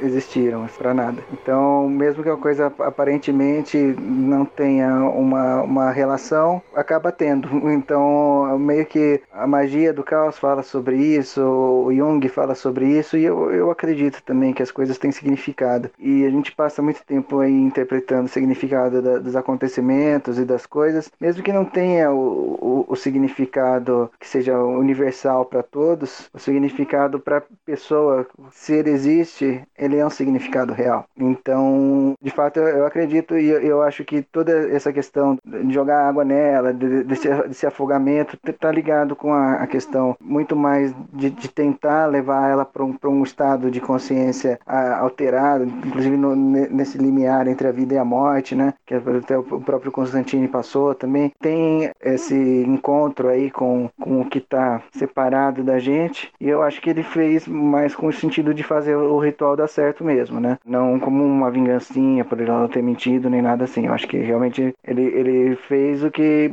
que ele conhecia e que ele achava que dava para fazer. Eu realmente acho que existem outros caminhos que não sejam esses aí, mas eu acho que na cabeça dele ele estava realmente tentando fazer a coisa funcionar e para isso ele, ele, precisava arrancar ela do, do estado de consciência normal para um estado de consciência não ordinário e fez da forma que ele conseguiu. E eu acredito que deu certo. Realmente funcionou naquele momento. Esse choque foi importante, foi o que colocou o ritual no caminho certo, que acabou fazendo funcionar para ela, né, no final. Mesmo ela tendo saído da, da, casa, ou se ela saiu ou não, fica meio em dúvida, né? Eles não deixam perfeitamente claro se, se, se aquilo foi uma coisa que aconteceu, se ela realmente saiu, se aquilo fazia parte do que estava acontecendo na mente dela, mas ele fez para fazer funcionar e o fato é que funcionou. Reginaldo, algumas pessoas associam Solomon como um dos assassinos do filho da Sofia. O que, é que você acha dessa teoria? Eu, eu confesso que isso nem passou por minha cabeça, só depois você colocou esse ponto na pauta que eu vi isso, cara. Eu também, eu, eu acho que não é, mas eu ouvi alguns comentários que realmente o que aconteceu foi isso. O objetivo dela com o ritual era a busca da vingança. E, de certa forma, se ele foi o causador, ela conseguiu essa vingança. Eu não acho que é isso. Chega uma hora que ela até fala com ele, levanta a dúvida para ele, ele já, já nega logo de cara. Então eu acho que não. Por outro lado, também, assim, não dá para descartar 100% por causa disso que eu falei. Numa primeira leitura, ela, ela conseguiu perdão depois da vingança, né? Ela concluiu a vingança contra o assassino, se for ele, e aí depois ela se arrepende e, busca essa, sei lá, essa absolvição, ou deixar passar, né? Deixar para trás isso. Mas eu acho que não, acho que é uma leitura, acho que é um pouco forçado isso, querer amarrar demais as pontas, né? O, o fato é que o filho dela morreu num ritual. É comentado desse jeito, bem rápido também, sem nenhum detalhe, e poderia ser envolvido com ele, mas eu, eu acho que o cara não ia conseguir ficar tão frio convivendo. Imagina os dois sozinhos numa casa, tendo esse essa situação entre eles. Eu, eu acho difícil, cara. Eu só coloquei mesmo porque eu já ouvi algumas pessoas falarem sim, né? Não sei o que vocês acham. É, eu acho uma leitura boba também, cara, porque ele não levaria o ritual até o fim se o objetivo dela era matar os assassinos, o, o ritual nunca acabaria bem para ele. Não teria por que ele tocar o negócio negócio adiante, não teria por que ele ficar isolado na casa sabendo que ela queria causar um mal para ele. Eu acho também, ah, é uma volta muito grande, seria uma solução muito boba, seria um negócio muito forçado e até né, pela própria ideia do filme e também no que o Claudio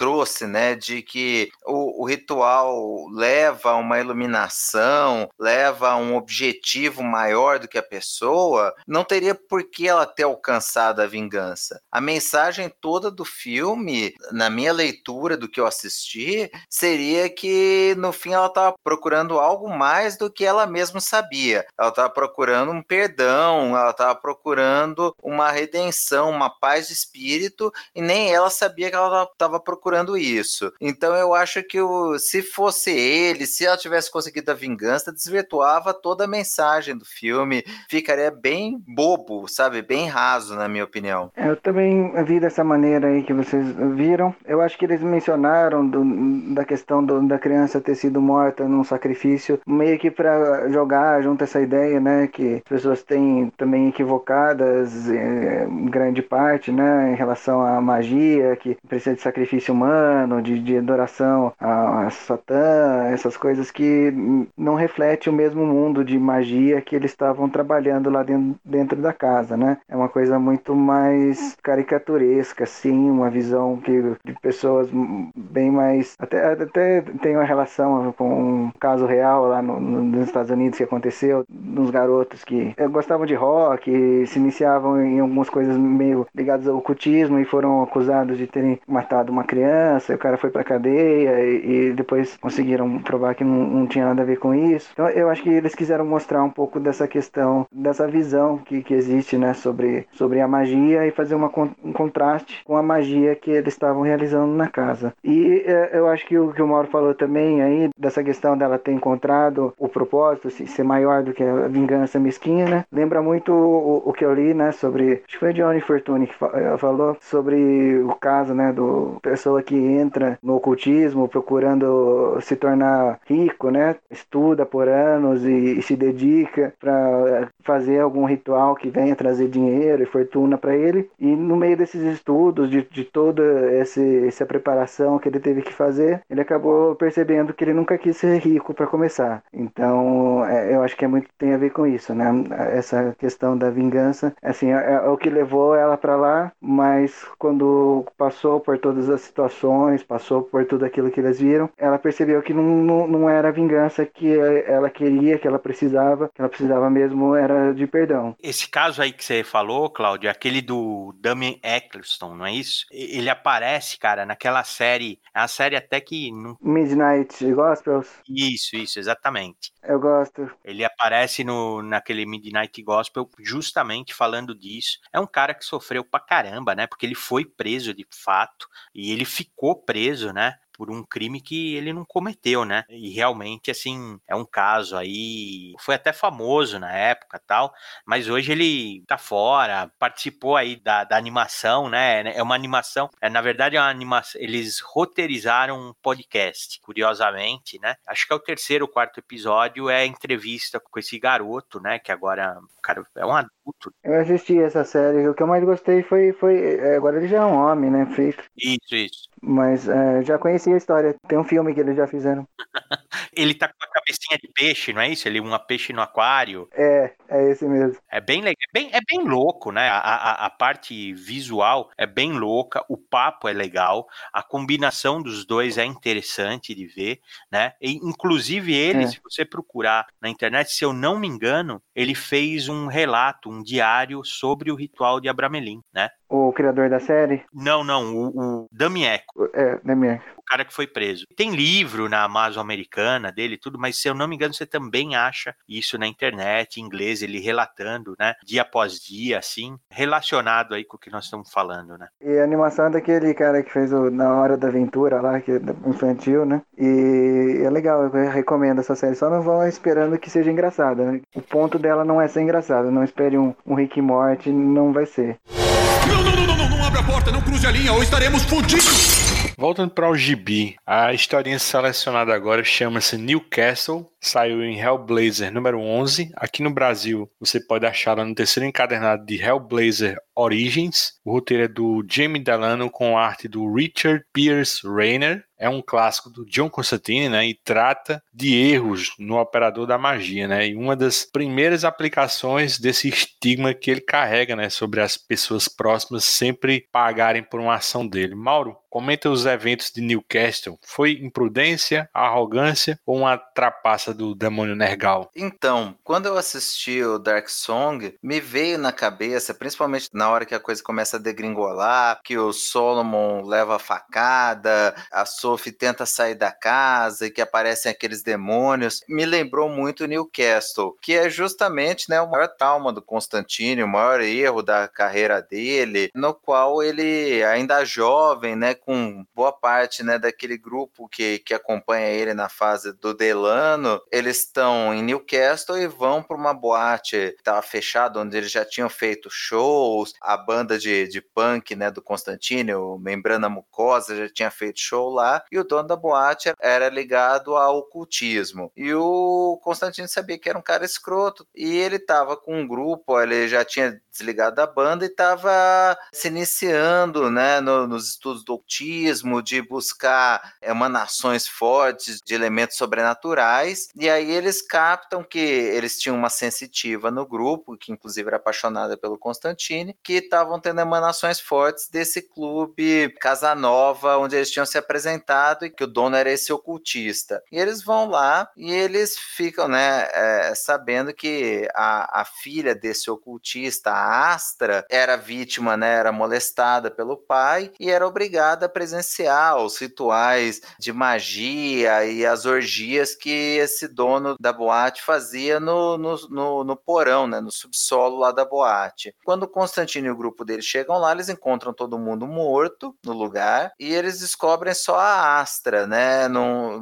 meio que em estado de choque. Eles vão descobrindo que, na verdade, pelos traumas que ela estava sofrendo, por ter sido submetida a, a, a, uma violência aí durante um desses rituais, ela acaba conjurando um demônio, né? Que ela chama de Norfulteng. E é um meio lobo, demônio, cheio de tudo de ruim que era feito para ela. Ela manifesta nesse demônio. E esse demônio mata, estupra, desmembra o pai dela e todos esses membros dessa seita ocultista dele. E aí, quando Constantino e o grupo dele chegam lá, tá esse Norfolting no lugar, ele ataca aí um dos amigos do Constantine. O Constantine, então, que ele tinha acabado de comprar ou de adquirir um, um, um livro sobre ritual para invocar demônios tal, ele estava se aprofundando nesse conhecimento dele, por arrogância, ele resolve conjurar um demônio mais poderoso que esse Norfolk tem para levar esse demônio embora, para vencer esse demônio. Aí ele faz a magia e você vê claramente, ele conversa, inclusive inclusive com, com a menina lá que ele estava tentando impressionar, que ele viu aquilo como uma oportunidade, como uma chance de se aprofundar nesses conhecimentos, fazer esse ritual que ele já estava curioso há algum tempo para fazer. Só que ele conjura um demônio que ele não conhecia direito, e ele fala que ele queria que ele aparecesse numa forma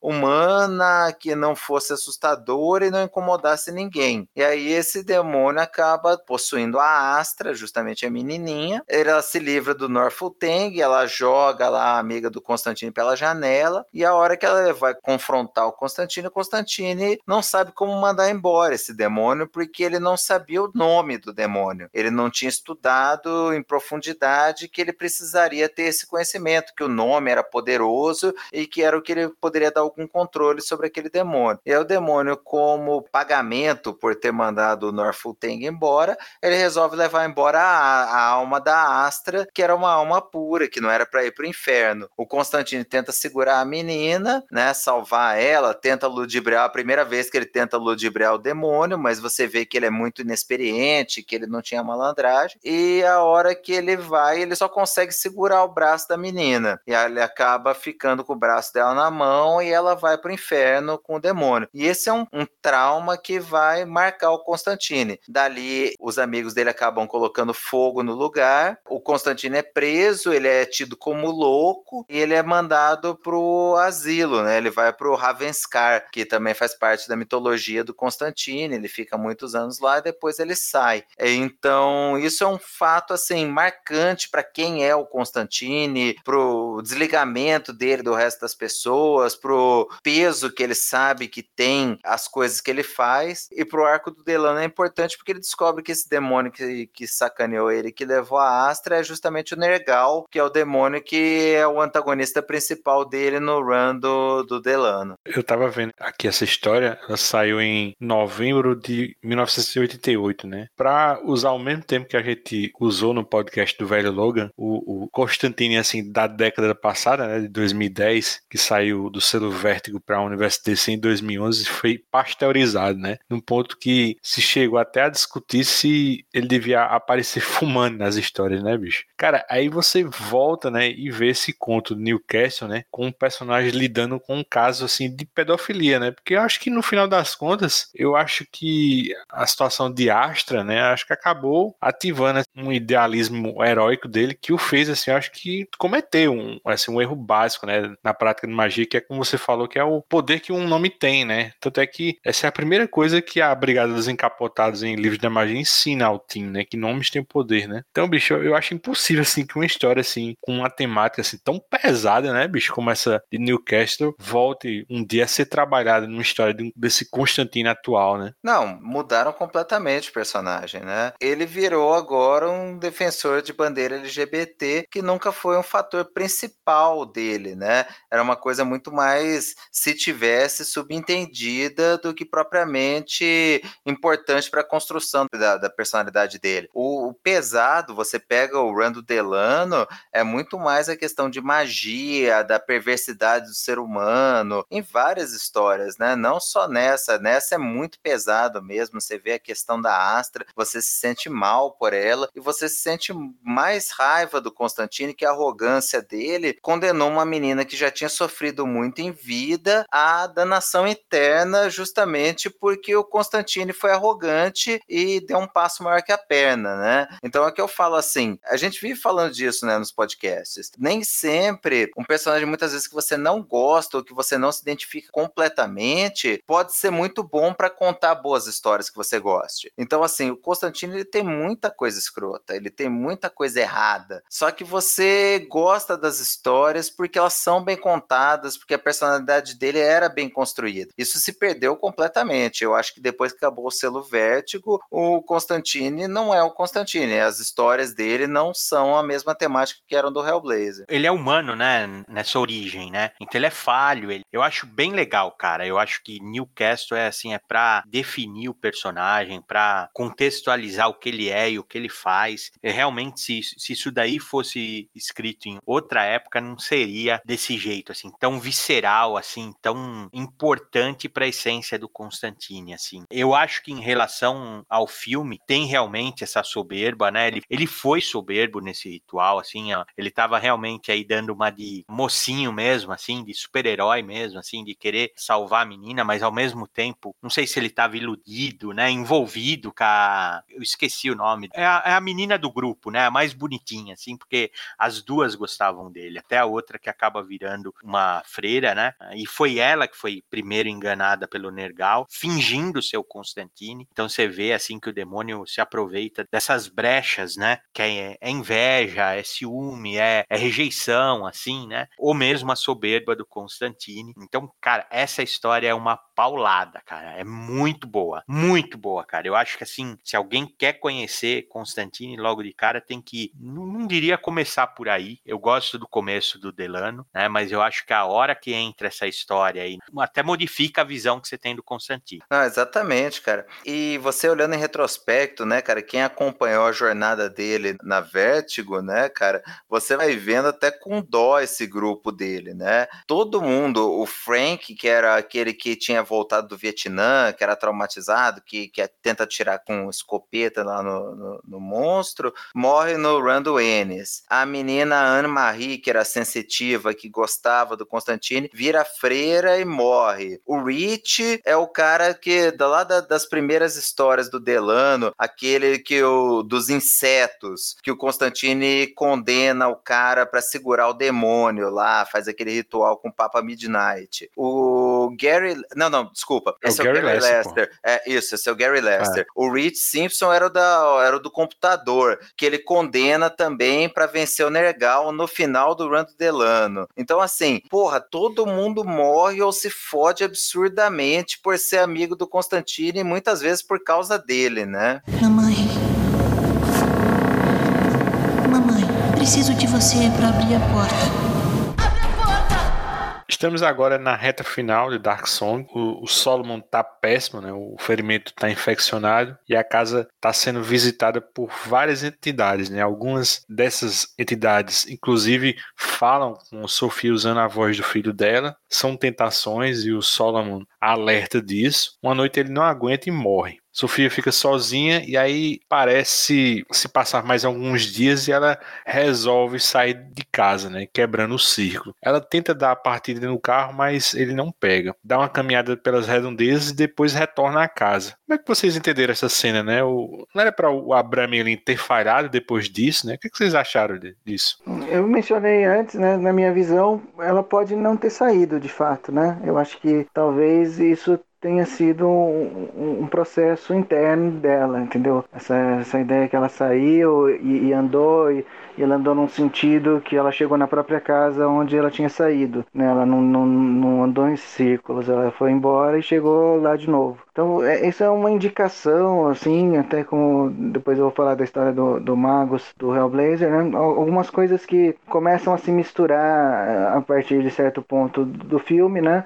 O, que está acontecendo ali no, no, nível mais material e o que, que já está acontecendo nos processos mais elevados ali. Então, no meu ponto de vista, ela pode não ter saído, pode ter saído, mas eu acho que é uma, uma grande possibilidade de que ela não saiu, que aquilo foi uma coisa que ela teve que vivenciar. E se o Solomon morreu ali, se aquilo fazia parte também do caminho, até do próprio Solomon, às vezes o único jeito dele se tornar invisível era esse. Então, pode ser que aquilo lá não seja uma coisa literal, né, para ser interpretada ao pé da letra, mas eu acho que eles deixaram em aberto. Eu acho, eu entendi isso daí também, Cláudio. Eu acho que ela sim, ela saiu sim da casa, mas aquilo lá, ela já estava já num, vamos dizer assim, num outro plano assim. Tanto é que ela não encontra um ser vivo e você vê também no final, a hora que ela que ela tá indo embora, indo embora de carro, ela cruza contra o carro, o alívio que ela tem, né? Assim, de perceber assim, ah, pronto, agora eu tô no mundo real, eu realmente encontrei alguém. Eu acho que agora eu saí mesmo, né? Isso, Porque de isso, fato isso. eu acho que ela não tinha saído. É. Acho que ela sentiu que ela saiu ali. Exato. Foi a repara- primeira vez que saí de casa, bicho, de quarentena. Exa é, a reação dela é essa, cara. Né? É, A reação dela é essa. E quando ela volta, você repara que a casa, cara, ela tá deteriorando, né? Ela tem, a, a menos que o Solomon ficou tão puto que ela saiu, cara, cara tem merda nas paredes, né, meu? Acabou o papel higiênico, né, meu? Eles estavam limpando a mão nas paredes, assim, né, meu? Assim, a, a- casa tá dis- tem vômito, né? Você vomitaram em cima da foto do filho, né? Um negócio assim é agressivo, né? E você vê já que a casa não tá mais com, com o mesmo aspecto. Então é assim, eu acho que isso daí pra gente relacionar com o ritual de Abramelin mesmo, acontece ao contrário, né? Acontece primeiro a conversa com o sagrado anjo guardião e depois é feita o contato com os demônios, onde o mago tem que conter eles, né? Até disciplinar eles, né? E exercer a vontade deles sobre os demônios. Aqui parece um pouco a história feita um pouco diferente, assim, como se ela tivesse que passar por um calvário para entender qual que seria a conclusão do ritual. Mas eu, eu, eu acho esse final, né, meu, o, Solomon para, né, desmaia, ele tá no chão, é impressionante, cara. A hora que ele tá deitado assim, né, meu, aquele sovaco podre, né, começa a ficar roxo. Você vê que o cara já era, meu, não vai voltar. Quando o sovaco muda de cor, meu, é. é morte certa.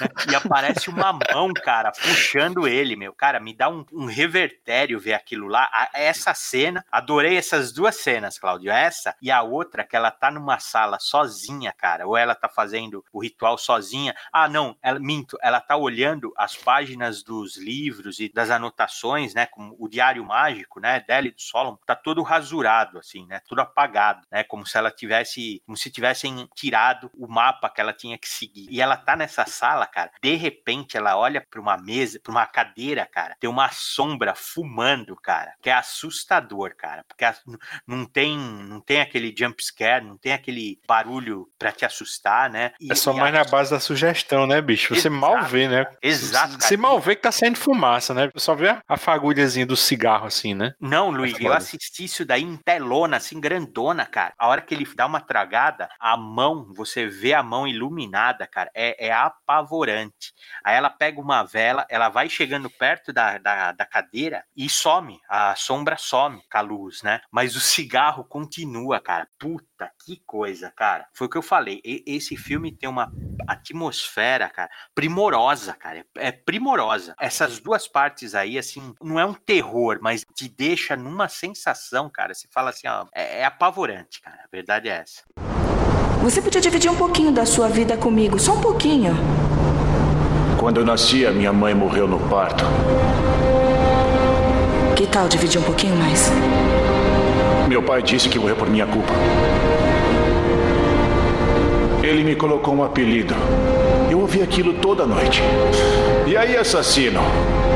E depois de uma noite no bar, o que era toda noite, ele me dava um soco na cabeça e dizia: Isso é pelo que você fez com a sua mãe, assassino.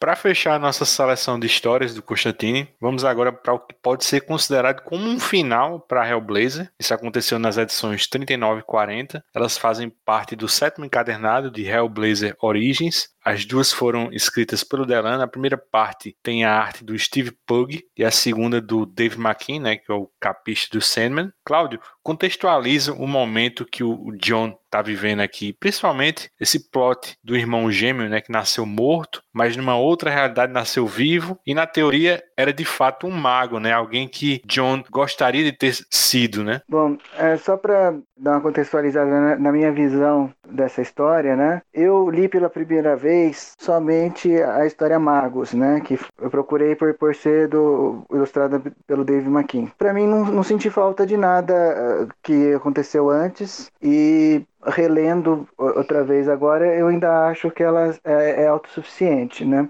A questão toda ali do gêmeo, que é mencionada na edição 39, e, e tem uma, uma explicação dela também na, na edição 40 que eu estou falando, ela meio que se completa. Eu acho que, como a gente vê duas formas do John Constantine, né? Sendo ele um irmão, um mago naquele mundo diferente que, que a gente está acostumado a ver, e o John Constantine que a gente está acostumado aparece mais pra frente como o gêmeo que foi morto no, no útero pelo próprio irmão, né? Com, com a supressão lá da, da alimentação dele e tal. Essa conversa dos dois é, é completamente simbólica, né? Ela não necessariamente reflete o, o que aconteceu, como se aquele irmão fosse o mago e ele fosse o verdadeiro Constantine. No meu ponto de vista, os dois são Constantine, os dois se chamam John Constantine. Inclusive, quando encontram o túmulo no final, né, tem aquela lápide e na lápide está marcado o desenho da torre, né, do, do tarô, que também é a torre onde o, o mago dessa história morreu, né, e que é, também é o sonho da Zed, né, então ela desperta desse sonho e fala sobre esse sonho depois, né, como uma coisa simbólica, não necessariamente uma coisa que, que aconteceu. Então, desde aquela época que eu li pela primeira vez, eu sempre interpretei isso de uma forma simbólica. E eu acho que o Jamie Delano também deixou isso bem, bem marcado, né? Lá, lá pro final da história, quando ela menciona, né? Pro. Esqueci o nome dele, aquele Arrow. namorado dela. Que. É, é isso mesmo, Arrow. Que não é para levar pro lado pessoal, né? Ninguém consegue entender tudo. Nós temos é, rápidos lampejos do que está acontecendo, né? Só temos rápidos lampejos do que está acontecendo o que eu vejo muito nessa, nessa história, assim, é, é, ter essa ideia, né, de que a evolução leva tempo, né, e é, essa evolução é, do, do, do Constantine, ela vem acontecendo e vai continuar acontecendo depois dessa história, meio que como uma, uma sucessão, que morre um, um gêmeo agora, na próxima é o outro que morre e continua, mas isso ser entendido também como uma coisa simbólica, tão simbólica como a história dos gêmeos, da, da filha, da, da Zed, que, que nasceria um branco e um negro. Tudo isso eu, eu vejo como, como um, um, simbolismo não ser interpretado de forma literal, né? Como pode ter sido feito mais para frente em outras edições que voltou a ideia do, do irmão gêmeo do, do Constantine, mas eu acho que isso nunca foi o caso nessa história original. Então eu vejo dessa forma, assim, o, o Constantine ele ele está encontrando a sombra dele, ele mesmo, e não realmente um, um, gêmeo no sentido real da palavra, assim. É, porque fica esse contexto, né? Na verdade, o Azed revela para ele que ele teve esse gêmeo, né? Que era o irmão mais bem formado, tal, mais bonito e que ele, né, era mais mirrado, mais prematuro e ele sobreviveu e o menino morreu, assim como a mãe morreu no parto. E aí você não sabe direito o que aconteceu com o Constantine ou se isso é uma viagem da Zed, né? O fato é que o Constantine está atormentado por ter descoberto isso e ele pede um monte de cogumelo pro Arrow. E ele fala que ele não, não lidava bem com psicotrópico e tal, para buscar uma iluminação e ele vai para aquela caverna. Então a gente não sabe realmente se é uma viagem do Constantine, se é um sonho da Zed, ou enfim, o que, que aconteceu ali. É uma coisa compartilhada, eu acho que é, é um pouco das duas coisas, assim, é, ele vivenciou isso de alguma forma no, no ritual dele com, com os cogumelos, né, que eles, também é outra coisa que eles falam na, na edição 40, que você não precisa ter um conhecimento anterior para saber, mas essa história do, do, da viagem do, do é, eu acho que a viagem dele e o sonho dela são, são a mesma coisa. Os dois estavam vendo a mesma coisa que estava acontecendo num plano que seria assim um, um consciente coletivo, se for analisar pelo lado junguiano, né? E é, eu acho que foi, foi compartilhada essa experiência, assim. É uma coisa que meio que para mostrar que essa, essa evolução, esse crescimento para a pessoa atingir o estado de que ela pode ser considerada um mago, é, mesmo o, o próprio que se considerava um mago, né? Você vê na história que ele não realmente não era da forma que ele falava, então pode levar uma vida inteira, pode levar muitas vidas e provavelmente leva muitas vidas, né? Então fica em aberto essa, essa história de o, o, que, que serão as próximas vidas do John Constantine, talvez em, em, outra época, em outro lugar, né? Depois que ele deixou, né? Esse, esse plano físico, encontrou essa sombra dele no, num outro plano mais, mais sutil. Não, pode até ser por aí, cara. Mas eu acho assim, o mais legal, o que eu mais gosto nessa história é a gente ver uma visão do que seria esse né? Porque na, na 39 ele mostra, né, que ele via, ele tinha visões com esse gêmeo que ele que morreu no, no útero, né? Que ele chamava de menino dourado, menino de ouro, que ele via esse relance e depois na edição 40 a gente vê pelo olhar do menino dourado, né? Como seria se fosse ele. A gente não sabe se está na mente deles ou se é uma realidade alternativa, ou seja lá o que for. Mas que é muito legal você ver, né, esse outro lado, né, de um, de um Constantino Constantine admirado, não de um Constantine escória, né, que ele, que ele é, que ele vira praticamente um profeta, né, e onde ele errou, na, na vida real, né, nesse outro plano, ou nesse outra realidade alternativa do irmão dele, o irmão dele acertou. Então você vê que a Astra não foi para o inferno, que ele venceu o demônio e que não foi o braço da Astra que ficou com ele, mas sim que ele perdeu o braço salvando a Astra, porque ele fala, né, ah, a irmã Astra como se ela ainda estivesse viva,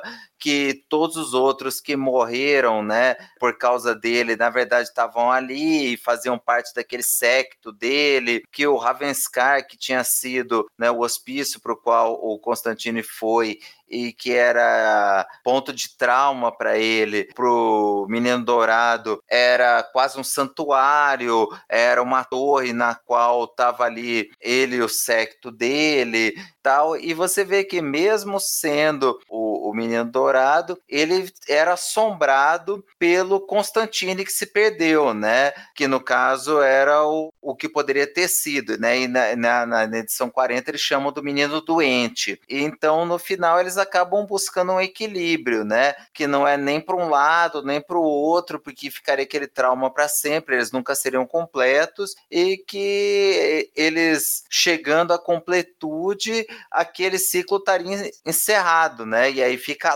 lápide, e que poderia ser muito bem o final de Hellblazer, sabe? Ele achou o que faltava para completar ele, ele alcançou a iluminação, ele supriu as lacunas dele e a história dele encerrava por ali. Então daria para o Delano ter fechado o Hellblazer por ali, pelo que a gente percebe da história. E pelo que eu andei pesquisando, a maioria das pessoas faz essa interpretação, né? A ideia do Hellblazer do Delano terminar ali e a partir dali seriam só one-shots que nem o Delano fez dali em diante. Poderia muito bem ter terminado aí, eu acho, né? Eu não vejo essa lápide no final como sendo uma lápide daquele John Constantine que a gente está acostumado, e sim do John Constantine que seria o, o mago, o, dourado, nesse caso, né? Então eu, eu não vejo é, eles como sendo um, um, universo paralelo. Eu acho que eu, eu acho que o, o que aconteceu ali, é, eles até falam, te, teve outros Johns Constantines antes, vai ter outros depois. É um ciclo, né? Que fica se repetindo até eles quebrarem de alguma forma isso para frente, essas duas metades se tornarem uma completa, né? E não um ser a sombra do outro. Então, em algum momento eles voltam para aquela montanha que tem a forma da barriga da mãe, do útero, e vão iniciar mais, mais um ciclo que pode é, muito bem ser o, o, definitivo, em que ele realmente se torna um, um, mago, unindo as características das duas personalidades aí do Constantine, dos dois gêmeos, ou que isso volte a se repetir, que aconteça mais uma vez de, de nascer ou um menino dourado ou um menino doentio e continuar esse ciclo até essa evolução estar tá completa, né? Cara, a, a, preço de hoje, essa trama do gêmeo, assim, da disputa pela vida no útero, assim, foi usada até pelo Grant Morrison, né, no primeiro arco dele nos X-Men, que ele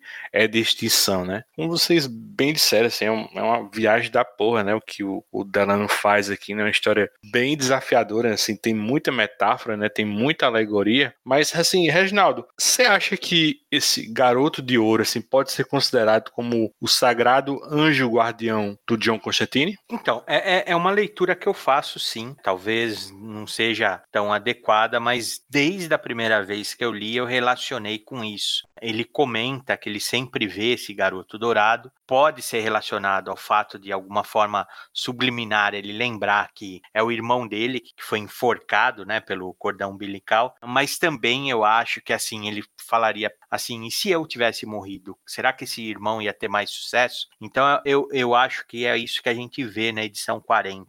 Ao mesmo tempo, o entendimento desse ciclo aí parece quase como um, aquela epifania que você imaginaria num ritual de Abramelin, né? Embora a conclusão do ritual não seja uma epifania, é realmente uma, uma conversa, uma mensagem do, do sagrado anjo guardião. É que algum, algumas vertentes né, que usam o paradigma psicológico né, para tentar explicar isso daí, coloca o, o, o SAG, né, esse sagrado anjo guardião, como um eu idealizado, um eu superior, aquela vozinha que você escuta do instinto, sabe? Coloca desse jeito que aí sim seria mais próximo desse menino dourado que o Constantine vê. Eu adoro essa história, cara. Eu adoro, eu adoro, eu adoro a fase do Delano. A gente tava conversando antes aí de começar a gravação, vocês estavam descrevendo a fase de vocês. Eu realmente, assim, eu, a fase favorita para mim do Constantine é a do Delano. Tem muita coisa que ele coloca. Essa versão aí do, do Magus, né? Do irmão do Constantine, de sucesso, vamos falar assim, eu acho muito legal, muito legal, assim, porque ao mesmo tempo que ele, ele venceu nos pontos que o Constantino observa como fracasso, Newcastle, uh, os amigos perdidos, ele continuar a manter, né? Ele criou quase uma, é, uma sociedade de magia, né, com as pessoas ao redor dele, né? Ao mesmo tempo que ele faz isso, o que está acontecendo nesse exato momento, assim que a, que a história conta na edição 40, é simbolizado pela queda da torre, né, Cláudio? Você, você entende a simbologia disso, que lá também não está num bom momento está num momento de transição, né? Então eles comentam até das crianças, né? Que vão nascer, que são o futuro. Inclusive, provavelmente o pai é o, o, o Magus, né? O Constantine.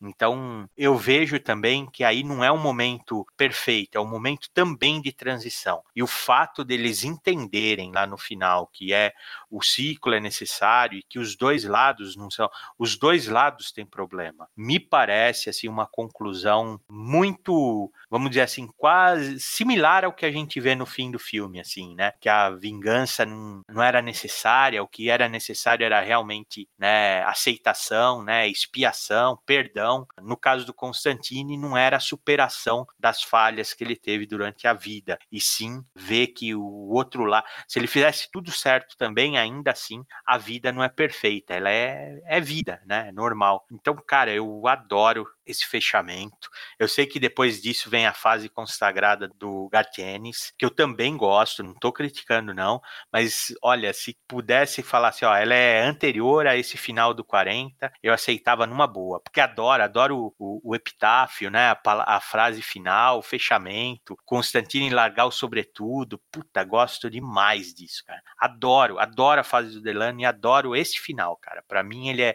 ele é superior ao final lá da edição 3 300 e pouco, o que eu, eu acho um bom fechamento pro personagem. É, eu concordo com muitas coisas que o Reginaldo falou e, e até por isso eu não consigo enxergar o mago como o sagrado anjo guardião de nenhuma forma que eu entendo esse conceito, é porque o, mago ele tem os, os problemas próprios dele para lidar, ele tem a, a, as, as próprias falhas, as próprias inseguranças, os próprios arrependimentos, o próprio ego dele, que nenhuma concepção que eu conheço do sagrado anjo guardião seria um humano com essas falhas, com esses medos, com essas angústias, né? Então eu já não concordo que seria uma visão. Eu, eu vejo muito mais como uma sombra, né, do que como um anjo guardião no sentido nenhum sentido, na verdade, que eu conheço. Mas eu acho que, que o que Reginaldo quis dizer, viu, Cláudio, é no sentido assim, por exemplo, a percepção do SEG, né? É, é quando ele só conhece, só vê aquela projeção, aquele do menino dourado, quando ele não sabe nada, assim, do histórico ficcional mesmo da coisa, assim. Eu acho que a história da edição 40 é outra coisa, aí concordo, ele não é um SEG, mas assim, essa edição 40 é, é quase como um Elseworld, né? Como um túnel do tempo do, do John Constantine. Eu acho que ele só é o sagrado anjo Guardião na edição 39, quando ele tem só aquela percepção e ele fala disso pra a Marge, se eu não me engano. É, exatamente. Eu acho isso também. É, pelo que o EG falou, eu entendi isso também. Eu tinha uma visão idealizada, né?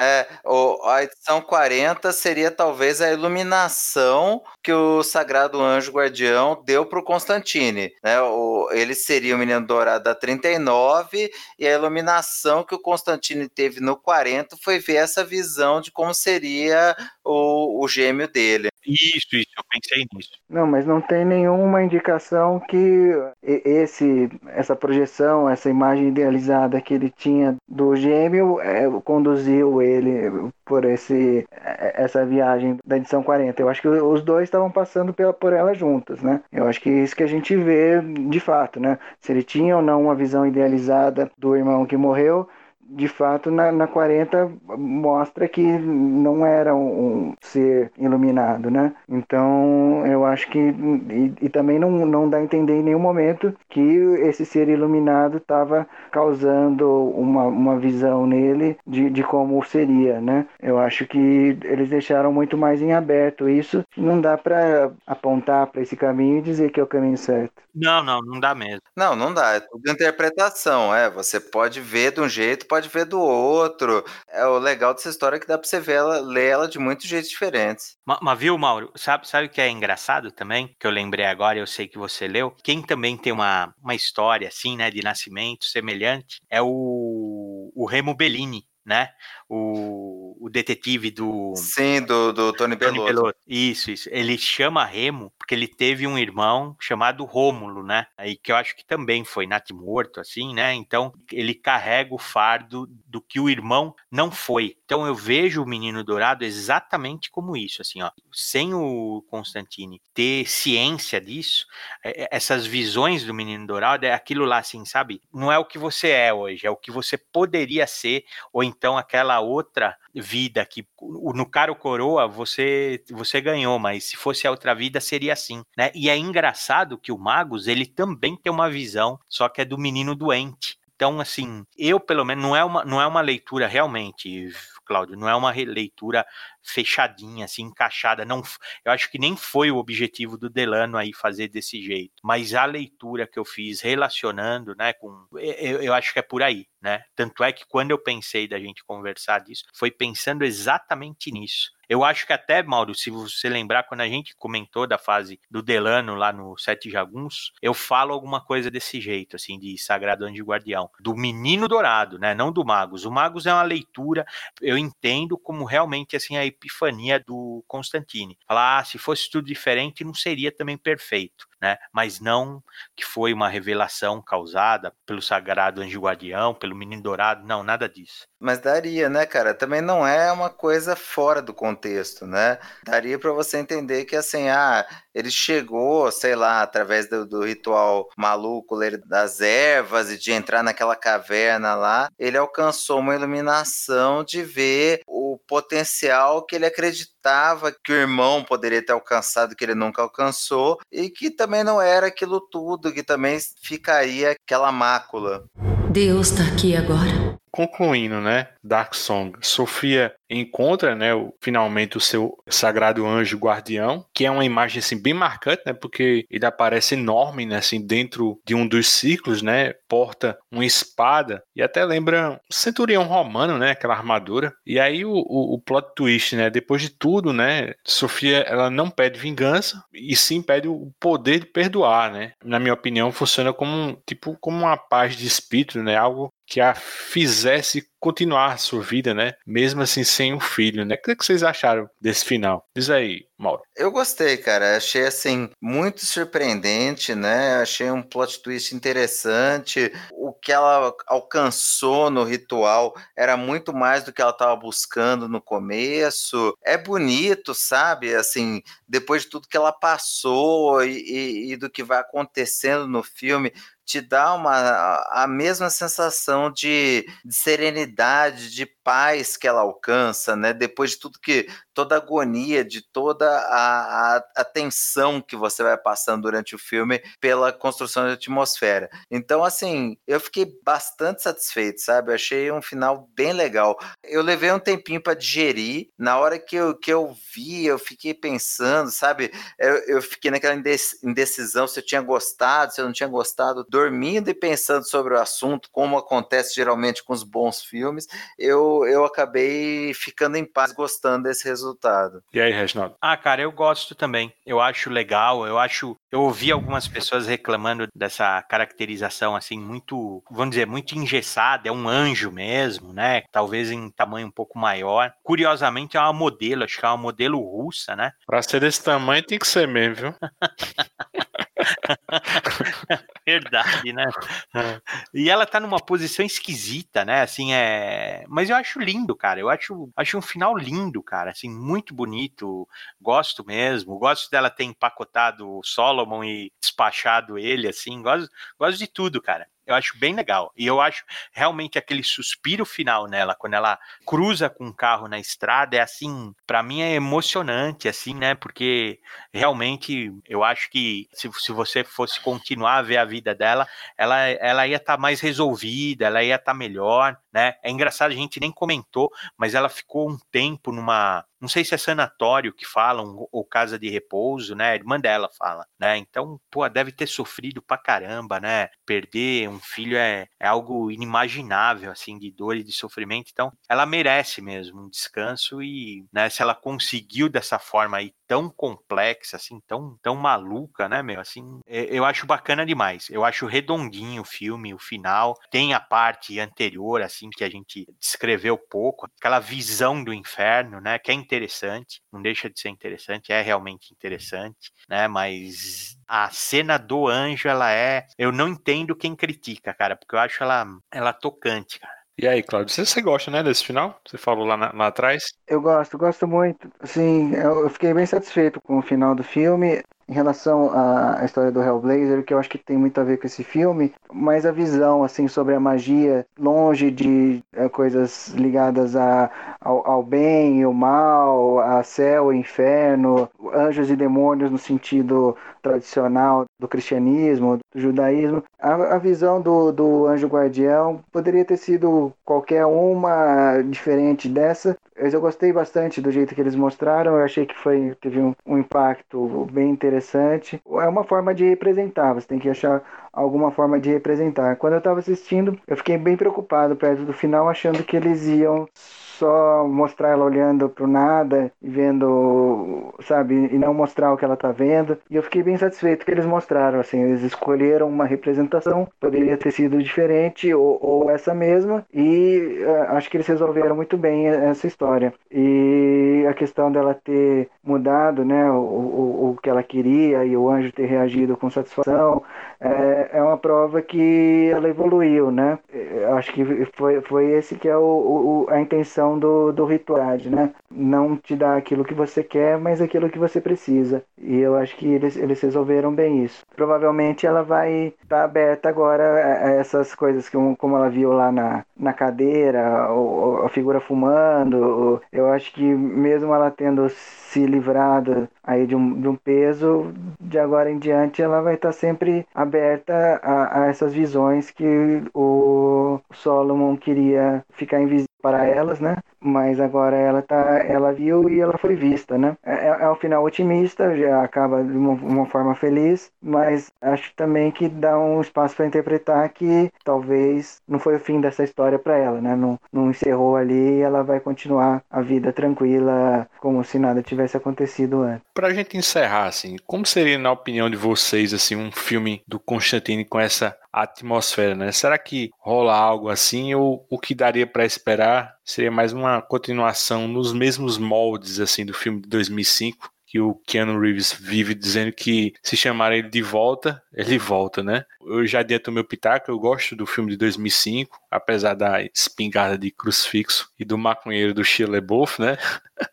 Mas eu acho muito pouco provável que o personagem venha a ter uma aplicação como a do Solomon em Dark Song. Eu acho que ele, ele, meio que acabou virando um Doutor Estranho, como a gente já até falou do, do, MCU, né? Mas só que numa versão mais ranheta. Mas e aí, Reginaldo? Você tem esperança de ver algo do Constantine mais dark? Ou você tá de boa com o personagem em Legends of Tomorrow? As duas coisas, né, meu? Pra não perder. pra não perder a viagem. Puta. Não, ó, eu, eu adoraria ver, cara, uh, essa atmosfera num filme do Constantine. Eu acho que a gente começou esse papo justamente por ter essa relação, assim, né? Eu, assim, por exemplo, você pensa em Newcastle, ver aquele final do inferno, assim, né? Não é um inferno literal, né? Não tem caldeirão borbulhando, tridente, e eu acho legal. Eu acho bem legal, assim como eu acho também, assim, que o Constantine se daria muito bem, assim, num, nessa atmosfera até dúbia também, né? Não me importo se o Ken Reeves voltar, quem se importa, né? Eu adoro, cara. Eu acho que seria um acréscimo, sim, mas teria que ter essa pegada. É a única ressalva que eu faço. Eu gostaria que fosse sem firula, né? No máximo, no máximo, eu aceito um Shelley Buff que nem nós vimos no vídeo, assim, né? Tomado, né, meu? Assim, né? Aditivado. O resto eu não aceito mais nada, né? Porque ele tava possuído naquele vídeo, né? O cara tá fazendo um ritual lá dentro do carro, meu, não é possível. E aquele óculos verde-limão, né, bicho? E aí, Mauro? Eu tenho pouca esperança, né, que, que vá acontecer o que eu gostaria. Mas eu gostaria de ver um Constantine mais hardcore mesmo. Um Constantine de, de filme de terror, um Constantine de filme de magia, mais na pegada Dark Song do que na pegada Doutor Estranho. Mas eu não acredito que isso vai acontecer tão cedo, até porque, né, descer nível dos filmes que estão sendo feitos tal, é uma pena, sabe? É um baita potencial. Eu, os caras deviam abrir mão da fórmula, perceber a riqueza do personagem que eles têm na mão e construir alguma coisa por aí, sabe? Mas infelizmente tá aí, cara. Legends of Tomorrow pra gente ver que os caras só absorveram o que não interessa do Constantine e a parte legal mesmo, de ocultismo, de terror, de, de história mais pesada, não é o caminho que eles vão levar, infelizmente. E aí, Cláudio? Eu também tenho muito pouca esperança que aconteça algum dia um filme do Constantine mais ligado à magia, fora das caricaturas aí, cristianismo. Acho que é muito difícil, até porque o próprio Dark Song, para a pessoa absorver melhor a história, entendeu? Precisa ter algum conhecimento prévio do que, que eles estão falando e você exigir isso de um público mais, mais amplo, como eles esperam ter é, cinema de, de super-heróis, é, é, meio que muito, muito improvável, né? Acho que talvez algum fan-filme que façam com o personagem possa ir por esse lado, mas alguma coisa oficial aí da DC, da Warner, trabalhando com tabus ainda que existem sobre magia, ocultismo, dificilmente, praticamente impossível que aconteça um filme do, do Constantine mais, mais próximo de, de Dark Song, assim, pelas próprias exigências de lucratividade aí, de público mais PG-13, não deve rolar não. Mas é, é um sonho bonito e quem sabe alguém se, se dispõe a fazer um fan-filme e, e, não, e não leva um processo aí. Todo mundo negocia acordos com forças maiores que nós. Mas com quem estamos realmente negociando? Com o divino? Isso é bem natural. Rezar é apenas uma grande negociação com o poder superior. Mas em épocas de crises verdadeiras, faremos um pacto com qualquer força necessária e pagaremos qualquer preço.